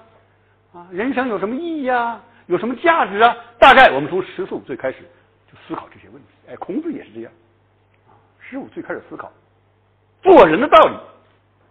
那么孔子思考做人的道理，他得出了什么样的结论呢？孔子思考做人的道理。他最大的收获是发现了一个人字。做人呐，首先要讲一个人啊，要讲一个人，仁爱的人。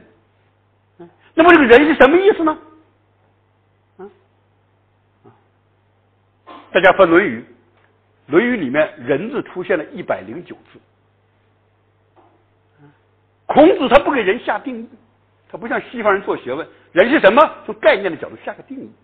啊，他是就事论事，随事点发，非常有针对性。孔子教人都是这样。这个学生来了，问老师是什么是人？哎，这个学生特点是啊比较莽撞，当然也比较勇敢。老师就说了，你沉稳点，这就是人。另外一个学生来了，这个学生哎恰好比较谨小慎微。哎，孔子说了，问老师什么是人？老师就说了，是吧？你勇敢点，你开拓点，这就是人。你看。他针对不同人呐，对人的解释啊不一样，甚至是相反的，啊，就事论事，随事点发这样。但是不管有多少种点发，啊，人的核心的含义，人有一个核心的含义不变，是什么？就是爱，就是爱，啊，人就是爱啊。《论语》上讲：“樊迟问仁，子曰爱人。”什么叫人？人就是爱人。那这样说起来，大家好像很失望，是吧？说人就是爱人，这说的太简单了，是吧？嗯，谁还不知道什么？谁还不知道讲几句爱呀？我们老百姓也懂得爱呀，是吧？嗯嗯，为什么老百姓讲几句爱没怎么样？这孔子一讲爱就成了圣人了？凭什么？哎，注意，孔子讲爱有非常丰富和非常深刻的内涵啊。这个内涵呢，还是由儒家的亚圣啊，由儒家的亚圣孟子揭示出来的。孟子这个亚圣不白给呀，亚亚心的亚，儒家第二把手。所以儒家思想，大家知道还有个说法叫孔孟之道，是吧？孔子是儒家的至圣，至嘛至高无上，第一把手。孟子呢，就是儒家的亚圣，亚是亚军的亚，第二把手。这亚圣不白给呀，哎，孟子对孔子思想理解的非常深刻，他讲了十个字，这十个字对我们理解儒家孔子讲的人非常重要。哪十个字？大家来看啊，亲亲而人民，人民而爱物，就这十个字。那么，亲亲而人民，人民而爱物，这十个字啊，到底是什么意思呢？啊，它包含了三层爱啊。第一层叫亲亲，第二层叫人民，第三层叫爱物。那么，什么叫亲亲？什么叫人民啊？什么又叫爱物呢？我们先来谈亲亲。亲亲，简单的讲，就是对亲人的爱，啊，对亲人的爱。大家可以现在可以发现了，儒家讲爱，从爱亲人开始。因此，孔子在《礼记》里边说啊，他说：“立爱自亲始。”那人的爱啊，都从爱亲人开始。啊，对不对呀？有没有道理啊？大家想一想，有道理。我们仔细想想，我们哪一个人爱不是首先爱自己的父母，爱自己的兄弟姐妹，爱自己的老婆孩子，不都是这样是吧？孔子讲话吧，他总是入情入理，他合乎人之常情，是不是这样？哎，大家想一想，什么叫立爱自亲始？亲亲就是儒家讲的仁爱的第一个要求。那么亲亲的核心是什么？亲亲的核心就是一个孝。孝顺的孝，啊那么什么又叫做孝？诸位，这个孝非常重要啊啊，是我们中华文化的独特创造。因此，我们中华文化哎，有的时候被称为叫孝文化。嗯，那么什么叫做孝？诸位，孝简单的讲，就是对你生命之源的感恩。嗯，大家想想，我们这条命从哪来？我们这条命是老爸老妈给的。老爸老妈就是我们的生命之源呐，而孝就是对这种生命之源的感恩，孝就是对人世间最伟大、最无私、最可靠的一种情感的回报。那么，人世间最伟大、最无私、最可靠的情感是什么？大家想一想，当然是父母之爱啊。呃，我们在解读任何历史的时候。都会有两种不同的历史观来解读历史啊！我认为，其实我们学习历史非常重要的就是来树立一种历史观。那么，人类社会到现在为止有两种不同的历史观，一种历史观就被称为是马克思主义的历史观，一种历史观被称为韦伯的历史观。那么，第一种历史观，他认为阶级斗争是推动历史前进的动力。认为通过改变生产关系和上层建筑的矛盾来解放生产力。认为人类历史是一个线性发展的，也就是所谓的五个阶段。就是马克思主义，他认为人类的历史发展是一个呈线性的状态，从原始社会到奴隶社会，到封建社会，到社会主义社会，到共产主义社会。啊，这是我们以前也经常学这种这个历史观，但是其实人类还有另外一种历史观，就是韦伯的历史观。那么韦伯的历史观是怎么来看待历史呢？韦伯的历史观认为，文艺复兴、宗教改革、启蒙运动，包括罗马法的复兴等等，是一个不断的对人的价值发现的过程。这种现代性的过程，使人从皇权、从神权的专制统治中解放出来，从而获得自由、权利和理性。那么，按照韦伯的历史观，人类为了保证这些自由和权利的实现，人类社会选择了市场经济、宪政民主和民族国家制度。这是。非常重要的一个概念啊，所以我们今天讲启蒙运动，首先我们依照韦伯的历史观来看、来观察启蒙运动，它是人类文明史上最重要的事件之一，就是我们来来看看这场启蒙运动怎么看啊？那么究竟怎么样定义启蒙运动呢？我想引用一下康德所说的话。康德说：“启蒙运动是人类脱离自己招致的不成熟的状态。”啊，康德这句话说的非常经典。康德认为，启蒙运动的目的就是人要求把自己当成一个人，一个能够承担责任的人。我想，这个康德的这个。这个对启蒙运动这种定义和解释啊，都是这个很有意义的。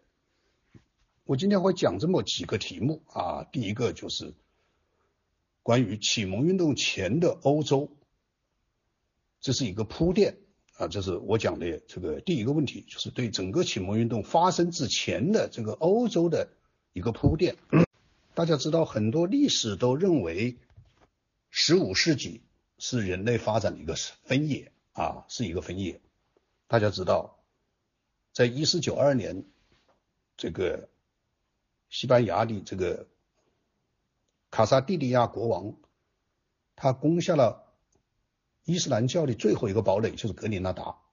然后在这一年同时，他还完成一件重要的事情，就是让这个西班牙的探险家，这个这个进入了这个南南部的这个美洲。啊，去去探险，这个哥伦布的探险是人类史上一个非常重要的事件，也是人类一个分野啊。然后，因为这么一个重要的历史事件，那么产生了很多变化。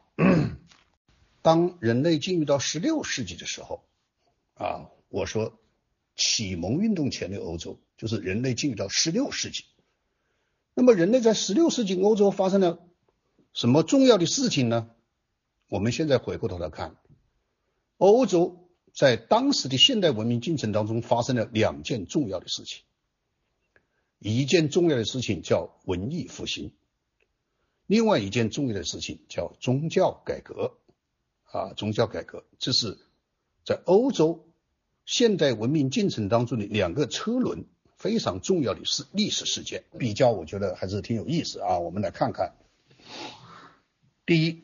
法国启蒙运动诞生在贵族的沙龙里面，而苏格兰启蒙运动则诞生在大学里。在苏格兰，从十五世纪就开始建立了一些非常重要的大学，比方说圣安德鲁斯大学是一四一一年，格拉斯哥大学一四五一年，阿伯丁大学一四九五年，爱丁堡大学一五八三年。这些大学完全是按照世界上最早的意大利博洛尼亚大学和巴黎的索邦大学的模式来建立的。那么这些大学在整个苏格兰启蒙运动中发挥了极为重要的作用。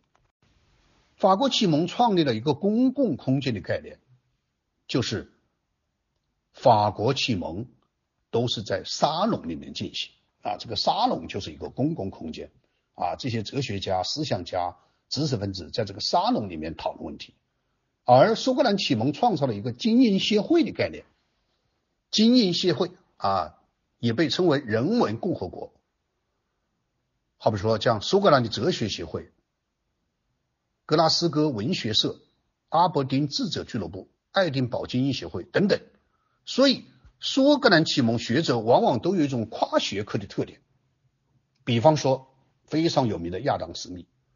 我们很多人都知道他是一个经济学家，他写了一本很重要的书叫《国富论》啊，但是大家不知道，他还有一本更重要的书叫《道德情操论》，所以他不仅仅是一个经济学家，也是一个哲学家。第二个区别，法国启蒙运动前所未有的强调理性，高扬理性主义的大旗，以此以理性主义来批判专制主义，批判等级社会，批判教会的残酷迫害和宗教狂热。但是苏格兰启蒙，他更能够认识到理性的局限性，就像我刚才讲的康德，他认识的，其实苏格兰的启蒙者更早的认识到这一点。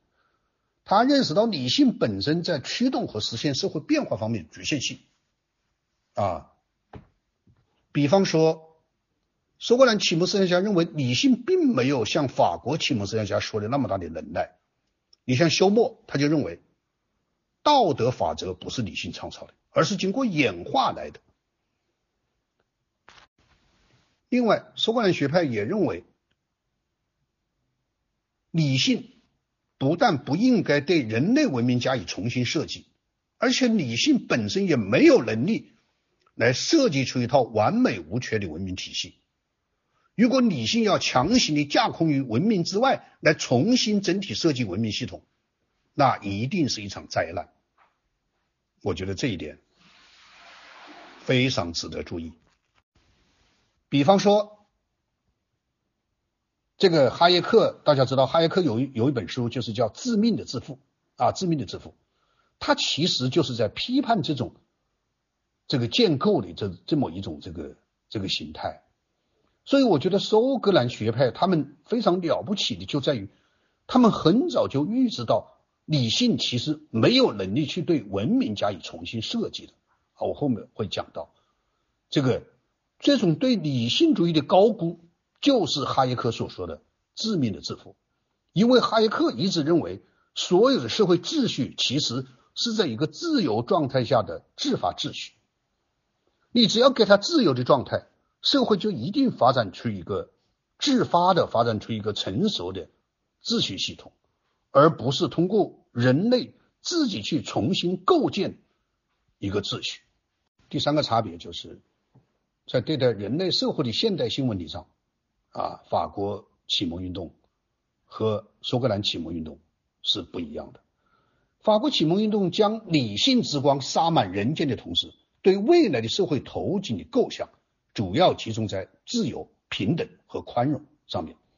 所以，法国启蒙运动形成的口号是自由、平等和博爱，而苏格兰启蒙运动认为。人类社会相继经历了布列阶段、畜牧阶段、农耕阶段，最后达到商业社会和公民社会。因此，未来的社会基础是市场、法定和道德。这里我们可以看到，同样是三个元素，法国启蒙运动强调的是自由、平等和博爱，而苏格兰启蒙运动强调的是市场、法律和道德。当然，我们还可以确立这个。启蒙运动一些其他的成果，比方说伏尔泰的自由思想的确立啊，特别是经过启蒙运动以后，人的自由和人的尊严成为衡量社会正义的唯一的标准。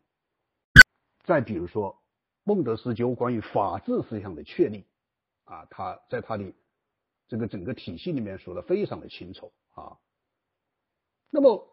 我在前面为什么要来梳理这一些启蒙运动的思想成果呢？那么这些思想成果在今天的欧洲当然已经是非常普遍的社会存在，但是我认为在中国，我们今天来讲这个还有非常强烈的现实意义，因为我们今天所面临的现实状况是还停留在一些。远离人类文明的这种洗脑的阶段，比方说，我们经常听到什么“打江山、坐江山”之类的概观念；比方说，啊，有些领导人说要想变天，必须拿两千万人头来换的这个所谓的观念；比方说，我们现在整天充斥媒体的什么传承红色基因之类；比方说，真的要听党指挥。媒体要让党来检阅等等。比方说，没有某某某就没有新中国，什么什么党解决了十三亿人民吃饭的问题等等，这些如此荒唐、远离人类文明的这种陈词滥调，依然还充斥在我们的现实生活当中。所以，当我们用启蒙运动思想家和整个人类的启蒙运动所形成的这些思想，啊，就是主权在民的思想。自由的思想，权利神圣不可侵犯的思想，把这些观念来衡量我们当下和我们现实世界的时候，我们才发现，其实我们离人类文明还有十万八千里。同时，中国的精英阶层、知识分子的心态也变得极为的焦虑啊，极为的焦虑。他们面对这个三千年未有的大变。深刻的认识到有那种亡国灭种的危险，所以在这种焦虑的心态之下，难免进退失据啊，进退失据。更为重要的是，在一八九四年甲午海战以后，由于中国败于日本，这个结局远远超过了国人的想象，因为在中国人心中，日本毕竟是一个小小的。国家，中国人鄙视的称他们为倭寇啊，倭国。结果没有想到，日本人在整个通过明治维新后这种迅速的强大、国力的增强，竟然能够把他的老师，把他邪恶的老师打败。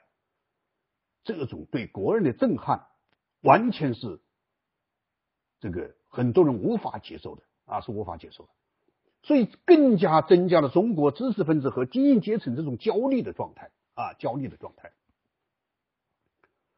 所以，所以我说的第一点起步晚啊，起步晚，由于起步晚而导致是什么呢？导致焦虑和心态急，就是这种这个这个这个在一种进退失据的这种状态之下，特别是败于日本的这种羞耻啊，这种耻辱感。啊，割地啊，赔款呐，啊，这个这个这个，他们认为这是完全不能接受的，完全不能接受。所以起步的晚，以及东西方文明这种巨大的社会发展、经济发展的差距所带来的焦虑的心态，导致中国启蒙思想的空间变得十分的逼窄。在这种背景之下。无论是当权者还是在野者，都希望通过一种剧烈的变革来改造社会。他们希望通过一一种剧烈的变革、一种革命的方式，来使社会的改造一举成功。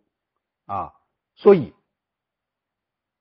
一种焦虑和一种急急迫急躁就成为当时中国的一种普遍心态。由于这种心态。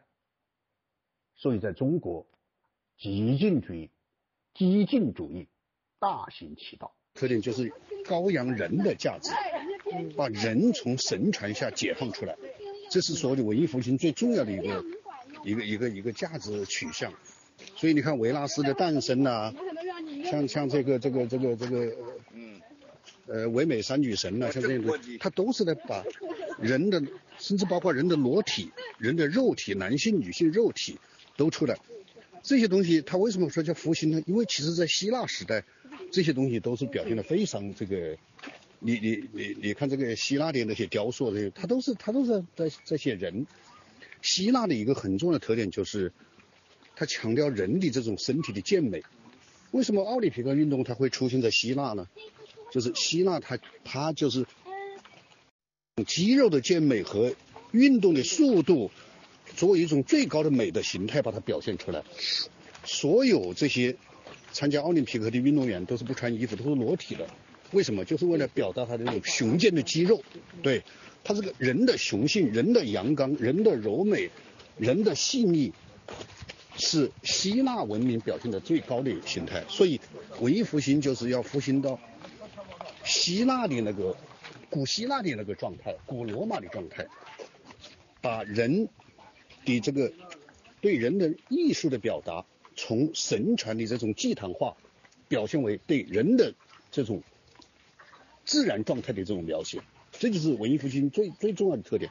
呃，我演讲的这个题目啊，叫这个杨小凯经济学思想的时代意义啊。呃，杨小凯这个人物啊，的确太重要了。嗯，其实，呃，我们说，上帝造有君王、有祭司、有先知这三种角色。杨小凯既非君王，亦亦非祭司，他的身份是什么呢？他就是一个先知啊，是一个令人尊敬的先知。所以我觉得。我们来讲姚小凯是怀着一种非常崇敬的心情来讲他，虽然他和我们是同时代人啊。姚小凯这个出生于一九四八年的十月六号，呃，其实再过几天就是他七十岁的忌日。那么我们想把今天这场讲座也献给这个杨小凯先生啊，作为他七十岁忌日的我们对他的一种怀念。你可以想象，一个二十岁的年轻人。他遇到了一个像刘凤强这种人，他把他看成一个可以推心置腹来交流的对象，所以他就跟他讲，啊，他在外面写这个所谓的这个中国向何处去，怎么，他非常眉飞色舞的跟他介绍他的一些观点，啊，谈的这个这个非常兴奋，啊，非常兴奋。但是当他讲完他的这一套东西以后，刘凤强非常严肃的跟他讲了一段话，啊，可以说这段话可以说是。这个语重心长，他说什么呢？刘凤强对杨小凯讲，他说：“你们这一代人不能够再沉浸在法国大革命和苏俄红色革命的光圈当中，你们必须要从这种历史的循环的链条当中走出来。你们要学习的是英国的历史，你们要去了解。”英美的宪政，要了解英国光荣革命的历史，同时你们要懂经济，你们要懂市场经济，你们要学经济学，你们要成为经济学家。我们想，在一九六八年的时候，有一个人能够讲出这么一段话，不说在一九六八年，就是七八年、八八年、九八年，甚至一八年，有人来讲这段话，都是醍醐灌顶。可以说这一段话，它体现了的是刘凤祥的价值观。这种价值观毫无疑问给当时正沉迷在文革的这种酌情思潮中的杨小凯是南辕北辙的啊，百折百折的。但是这一番话给杨小凯极大的这个启示，可以说是醍醐灌顶啊。对杨小凯来讲是醍醐灌顶，因为他还沉浸在苏俄的这个。这个红色革命的传统当中，杨小凯终身所关注的是中国。我讲这点非常重要。杨小凯他的这个再多的这个落奖提名，什么他他他所讲的统统都是他所关注的统统都是中国的现状啊，是中国的现状。那么我在他的这个关于对中国的关注这个这个经济学的范畴之内，我重点讲两个问题，一个是关于后发优势，一个是关于私有产权保护。啊，大家知道，在这个八十年代和九十年代，特别是随着中国改革开放经济的迅速成长，我们大概有持续三十多年的时间，我们的 GDP 成长是每年都超过百分之这个接近超过或者接近百分之十的啊，这个被认为是一种所谓的世界奇迹啊。其实我们现在来看，也不是什么世界奇迹，因为这个。这个谢卓斯教授，他又曾经用他的方法去做了一个分析，啊，他其实认为我们，呃，经过了四十年以后，人均才达到八千美金，其实并不是一个很高的这个数字。他和台湾、和新加坡、和东南亚有些国家比较起来，我们并不高啊。但是在当时来讲，的确有一片叫好之声啊，一片叫好之声。在这个叫好之声的背后，有一种理论学的这个声音啊，理论界的声音。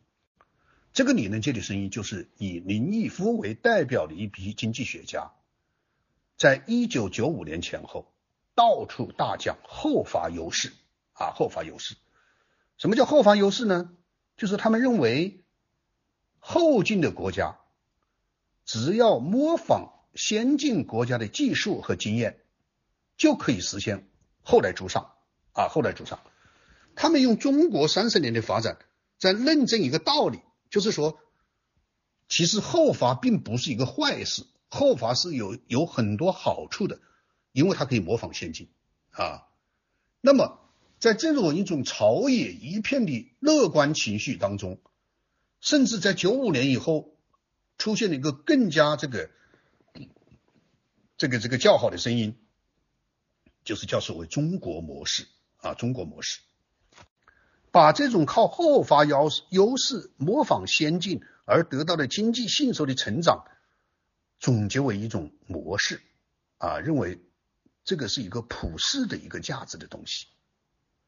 那么，在一片的这种叫好声中，一片的乐观情绪之中，只有一个人站出来啊，来大讲后发劣势，这个人就是杨小凯。关于杨小凯经济学的思想，我再说第二点，就是他对私有制的保护这个概念啊，对私有产权的保护。大家知道，八十年代的共识是市场经济啊，我在很多场合都讲啊，莫干山会议也好，八三能会议也好，它的核心都是指出中国要走市场经济改革的方向，就是从原来的计划经济体制走向市场经济体制啊。所以在当时，所有的人为什么说是共识呢？认为中国的出路其实就是从计划经济到市场经济。但是杨小凯的贡献在于，他看到了问题的更深一步。他认为市场经济的基础是私人产权制度。杨小凯认为，如果私人财产不受到保护，财富没有安全感，市场经济即使发展了也会崩溃。他从中国历代王朝王权屡屡侵犯产权、任意剥夺商人的财产这个历史提出政权不归位、私人产权不可能到位的观点，所以他由此就进一步提到宪政秩序的概念。什么叫宪政秩序呢？宪政秩序包括两个方面：第一，他对公权力的约束，把权力关到笼子里；第二，对私权力的保护，对私有财产的保护。对私有产权的保护，我们今天改革到了今天，正是私人产权的保护具有非常重要的意义。杨小凯认为，中国要富强，不能够再重蹈历史覆辙，最有效、最根本的改革就是保护企业家的私人产权，并将政府垄断的种种特权废止。就像孟德斯鸠所言：“财产所有权是最大的道德。”当法律不保护私人财产、企业所有权的时候，社会道德是不可能的。杨小凯认为，权力一旦干预经济，无论是否出于善意，无论政客多么精明过人，都必然给市场的治法秩序带来灾难。更何况，权力往往倾向于自我膨胀，往往造成既踢球又吹哨的国家主义，祸害极大。正是因为如此，所以有限政府、权力制衡和言论自由为核心的美国宪政体系。才能够成为世界上最优秀的秩序。我们为了越南的前途，给法国打了一次。那么更重要的就是说，到了朝鲜这个地方出问题，就是有人要来扣关的时候，呃，还有这些这些这种另外各种可能性的时候，中国为什么就不去做呢？大概这个呢，就是我们前辈学者也有很多的分析。他的很多分析就主要在什么呢？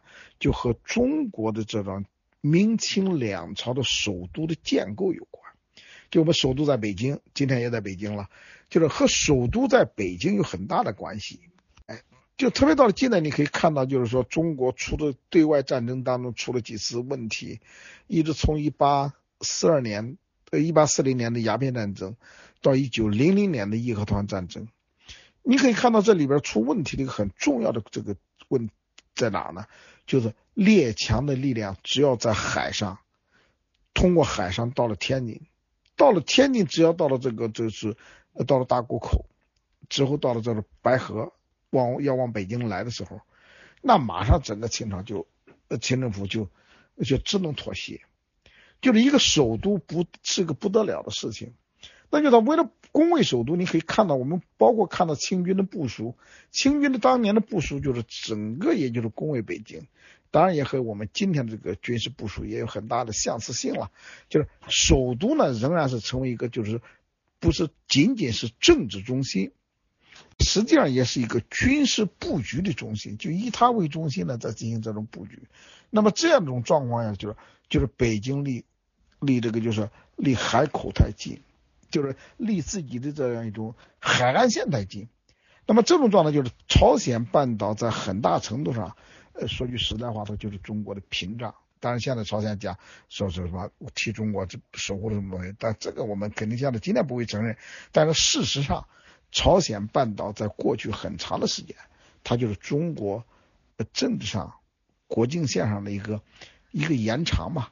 就它很大程度是确实帮助了中国，就是在在。在这个就是抵挡住外面的势力，就特别上一次交流呢，主要还是围绕着我的那几本这个晚清的书。那么上次讲的主要是讲的是《觉醒》，就晚清四书的第一本，主要讲的是，如果从世界上来讲，讲的就是甲午战争；如果从人物来讲呢，主要讲的是李鸿章。那么今天呢，我想接着往下讲，讲第二第二本，就是讲。这个这个变法这一本，那这一本呢，维新变法，那么这一本呢，大概可能侧重要讲的人物呢，可能是康有为，所以在在这个上面那个更多的去说说康有为的一些情况。那么今天想讲呢，就是围绕着这个康有为。呃，早几天我无意当中到这个群里面也看了一下，可能各位也有一些讨论，就关于康有为，因为康有为是一百多年来。也是一个影响很大的一个人物，那么各种各样的这种讨论都很多，那么特别是像戊戌变法、北日维新，就我们今天讲的北日维新，基本上都是在康梁话语的呃主导下所构成的。那么在主要的就是康梁的话语，特别是梁梁启超的呃这个戊戌政变记，在戊戌政变发生不久，第二年、第三年。就把它写出来，那么这本书呢影响非常大。当然从史料价值上来讲，我们今天也必须承认，尽管他的书没有看到什么更多的档案，但是他凭他的直觉，凭他的这种参与者的身份，那么还是给我们提供了很重要的一些线索，就是一些大致的脉络。那么从从那个康有的梁启超这本书的当中。可以看得很清楚。另外，在后来的一八九八年之后呢，梁启超、康有为都长时期在外面流亡。他们从这个时候一直流亡到了一一一九一一年辛亥革命发生之后，他们才有机会，梁启超才有机会回来。在康梁流亡海外的一个漫长的时间当中，那么我们可以看到他的这个话语，就是就是唠唠叨叨的，总是在讲的。呃，过去那一个一个这种伟大的时刻，讲一八九八年。那么他的这种讲法，就是说把他的思维、把他的记忆都停留在那儿了。那么都停在那儿，当然我们也必须承认，康梁的回忆、康梁的这些记录有很多很多的这个价值，也是我们研究戊戌变法、戊戌政变以及晚清政治史、思想史的一个。呃，起点和基础资料，呃，这是它的价值不容置疑的。但是也像其他的所有的这个这个历史资料一样，由于它成熟在那个一个特殊的一种状态，因此也有它的这个局限性。那么这个局限性呢，这个局限性，今天我们看了一百二十年之后，我们看的就很明白了。它的局限性主要在于什么呢？主要在于康梁只知道自己和自己的朋友。而不知道对方。九零零年的义和团事件，这是呃过去我们传统的说法比较中性的，叫庚子国变。后来我们叫做义和团运动，也叫做八国联军侵华。呃，就是不管怎么讲吧，反正都是这一九零零年这件事情。那么这件事情呢，其实对后来的中国影响非常大。那是我们只要简单的看一看，大概在一九零零年之前的。差不多，差不多就是从一八四零年开始到一九零零年，这就是六十年的时间吧。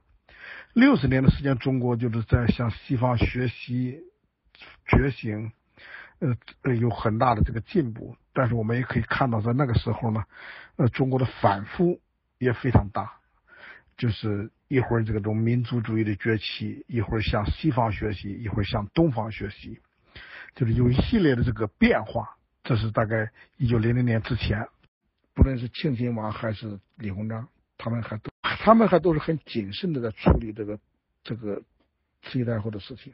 所以我们看到一九零一年的新路条约的谈判，呃，在某种意义上来讲，就是引导了后来一九四五年的关于日本战后的安排的东西。日本战后安排，我们看到就是日本那个就是对日本天皇就并没有去这个去。让天皇这种尊严、信誉没有受到伤害。其实，一九零一年在处理这个中国的问题时候，我们可以看到，就是对端王以下的大臣做了很严厉的处理，像那什么赐死的、赐自尽的、处死的一大批，像玉贤，像这个就是那个这个就是包括像李秉衡这一大批都是。像玉露，这都死掉的，但仍然都在追究的责任，都在追究，不敢去追究慈禧太后的责任，因为毕竟这是一个国家的尊严。如果追究慈禧太后责任，我们可以看到当时中外交涉当中就在讨论的问题，就毕竟中国是个帝制国家，如果追究慈禧太后责任，会给中国带来什么样什么样的危害？当时有这方面的讨论。但是对其他的这些大臣们，那是一点不客气，包括端王，这样一点都不客气，大哥也给废掉。这都都都都是这是从这个，这是从一个消极方面来处理的。另外从积极方面呢，就是说中国就是鼓励中国应该引导，引导就是说将来的国民对世界一种认同。说《新的条约》里边规定的很严很严格的一个规定的处罚，就是如果再发现有这种煽动排外主义的，那么可能就在这个地区应该停止科举考试。我们知道科举考试是在中国历史上是个很重要的制度，它毕竟涉及到这个年轻人的，毕竟涉及到年轻人的这么一个就是晋升社会阶级的调整。说如果取消了这个科举考试呢，还是对，呃，对这个影响还是非常大的。所以这个制度的安排呢，也使后来中国的这种排外主义、民族主义，在一九零一年之后呢，得到很大的程度的遏制。所以我们看到。我们看到一个很重要的一个一个趋势，就是说，一九零一年之后，中国和世界，呃，确实这个地位感觉在发生改变。当然，后来等到进入民国之后，呃，中国的民族主义还是几度高涨，特别到了二零年代，民族主义运动又高涨的很离奇的状态。但是你可以看到，在那一个漫长时间段当中，呃，中国和世界一致的这个趋势还是非常的。呃，非常的这个明白和直接。共十三楼的各位朋友，大家好，晚上好。嗯，非常高兴又来到这儿和大家一起交流。那么这个系列呢，是我们主要是讲的、强调的在这个谈的是，呃，我那个晚清四书。那么今天是第四四种书当中的最后一种，就是革命。那么我想呢，就是围绕着这个这个主题呢。来谈一点看法。那么各位看到那个发的这个，就是那个海报当中的提示，已经也讲得很好了。大概在这样一个一个时间段当中，就在晚清最后几年当中，那几个主要的人物，也就这里边提到的，像孙中山、袁世凯，嗯，大概都是我们可能今天晚上会讨论、会提到的几个主要的历史人物问题。呃，就是一八九八年，光绪皇帝和慈禧和这个康有为的一次对话，怎么怎么来理解里边提到的变法还是变势的问题？嗯，当然，近代中国这个就是我们通常都在讲，就是三千年未有之大变局，数千年未有之大变局。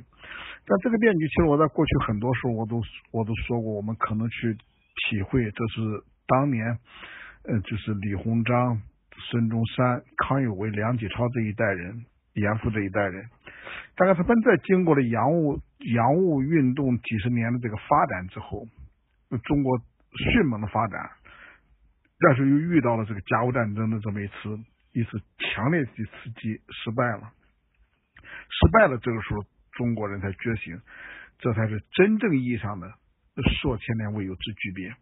那么这个变呢，其实我们今天就归纳一下去看，这一百多年过去之后，我们再归纳起来看，所谓数千年未有之巨变，其实就是从一个农业文明向工业文明转型的问题改革。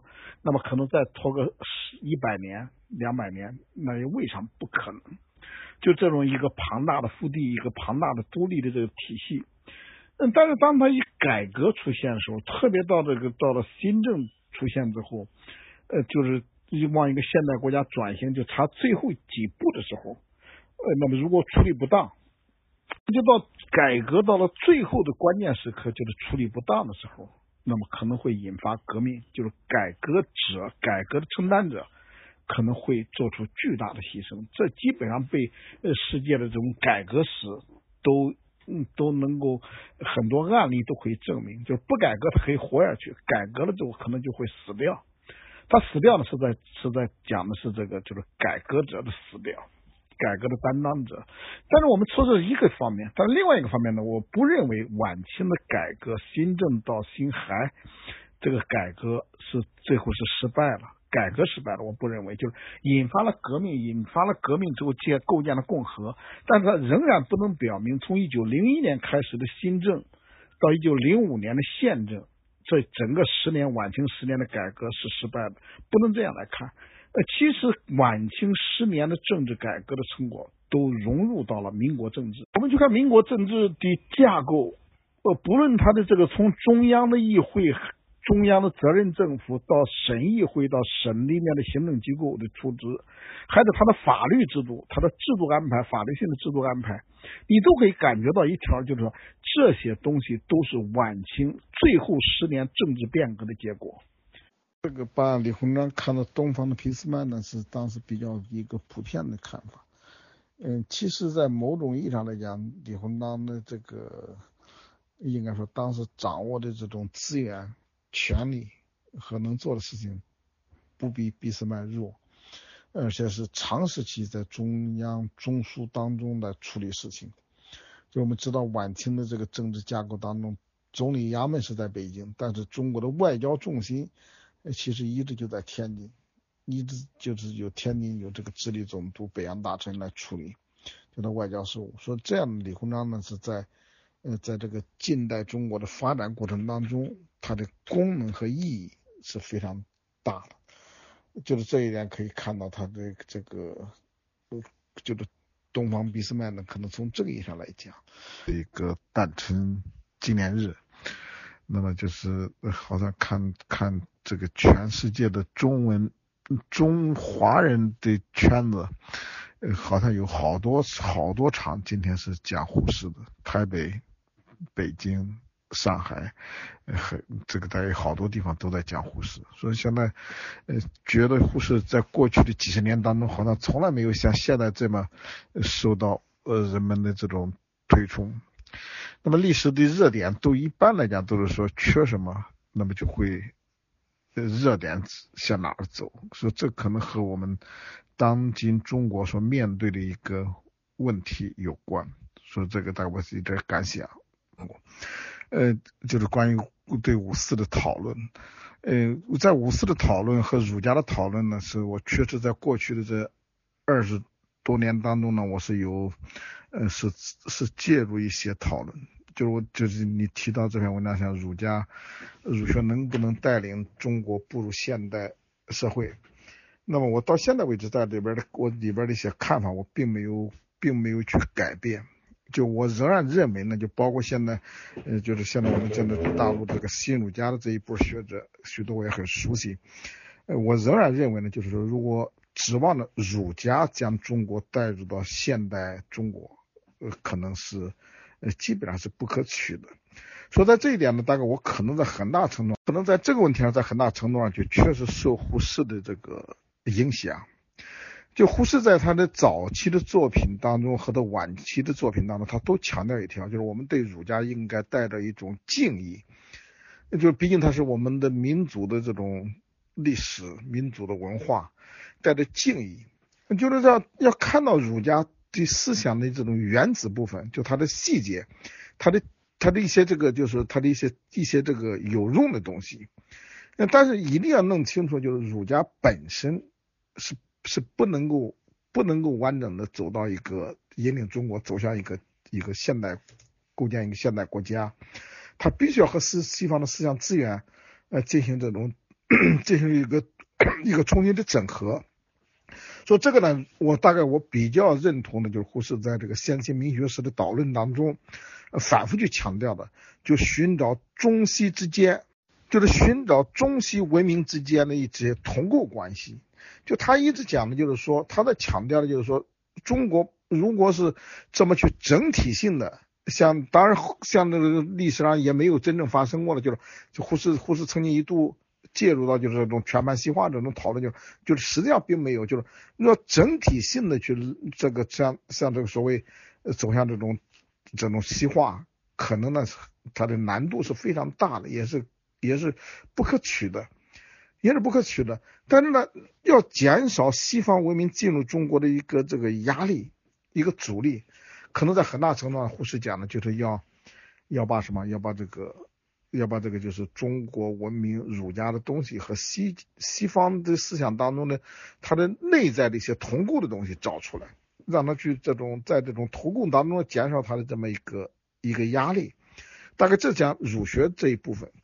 就儒学呢，可能从这个角度去去看，我比较认同或者接着胡适的那个那个思路呢，来这么去看。而且在我整个儒学史的研究当中，我大概都比较倾向这样，就是看到儒家的思想的合理性一面，同时看到了他的某些东西和现代生活不合的一面。哇，呃，其实去反思胡适的历史，胡适也不是说一个在所有问题上都是一个无原则的，就是容忍。比自由重要。那么看胡适，其实在一些重大的原则问题上，胡适并不是那么就是这么一直强调这种没有原则的退让。就是胡适，嗯，也好多次提了，就是引宋人的话讲，这个说宁鸣而死，不默而生。另外，他就是在在孙中山如日中天的时候，孙中山不在了，孙中山思想如日中天的时候。他敢这么就是公开的对孙中山提出质疑，呃，在对蒋介石也敢这么质疑。当然，后来对中国这个四十年代晚期的中国政治大转折，一直到后来的这个就是这种中国的这种再分开、再分裂，呃，胡适在外面对中国的这种政治的批评，那根本就不是一个容忍的问题。就是刚才就是就是商博士讲的，就这一点很对的，就是说面对一种邪恶，面对一种不正义的时候，这就不是一个容忍问题。说这一点，我们今天其实想在纪念胡适，嗯，这么对胡适这么去去推崇他，这应该是我在过去几十年当中，我们看从开始知道胡适，一直走过来呢，怎么感觉就是。有很大的这么一个感触，很这个变化。那如果让我讲的话呢，其实我们今天最应该看到胡适的价值在哪儿呢？大概我想刚才我提到就是胡适先生和余英时先生在一九八零年代初期的一个讨论，也不是讨论了，其实后来是余先生讲他是他这就是他没有说出来，他没有给呃胡适说出来，就胡适讲胡适的价值在学术上。嗯，不在他的政治理念上。余英时先生的文章当中讲的，其实他当时想告诉胡适先生，就是大概可能这个判断说反了。大概就是说，我体会余英时先生的意思是什么，就是胡适的学术上的这种研究，大概都能够突破，而且都能够都，而且都必然要成为一个过去，就必然成为过去。比如他对。他对这个就是《红楼梦》的研究，对这个《水浒》这这对这个什么呃《水晶柱》的研究，呃，大概可能像这些学术的研究，尽管当时可能贡献很大，价值很高，但这些东西都可能都能够突破。呃，方法论的这种探讨，呃，可能也会也会呢，就是转化为一个普遍性。但是这都不是重要的。那么云石先生讲呢，可能胡适最有价值的东西，就是给中国人提供了一个现代社会的理念。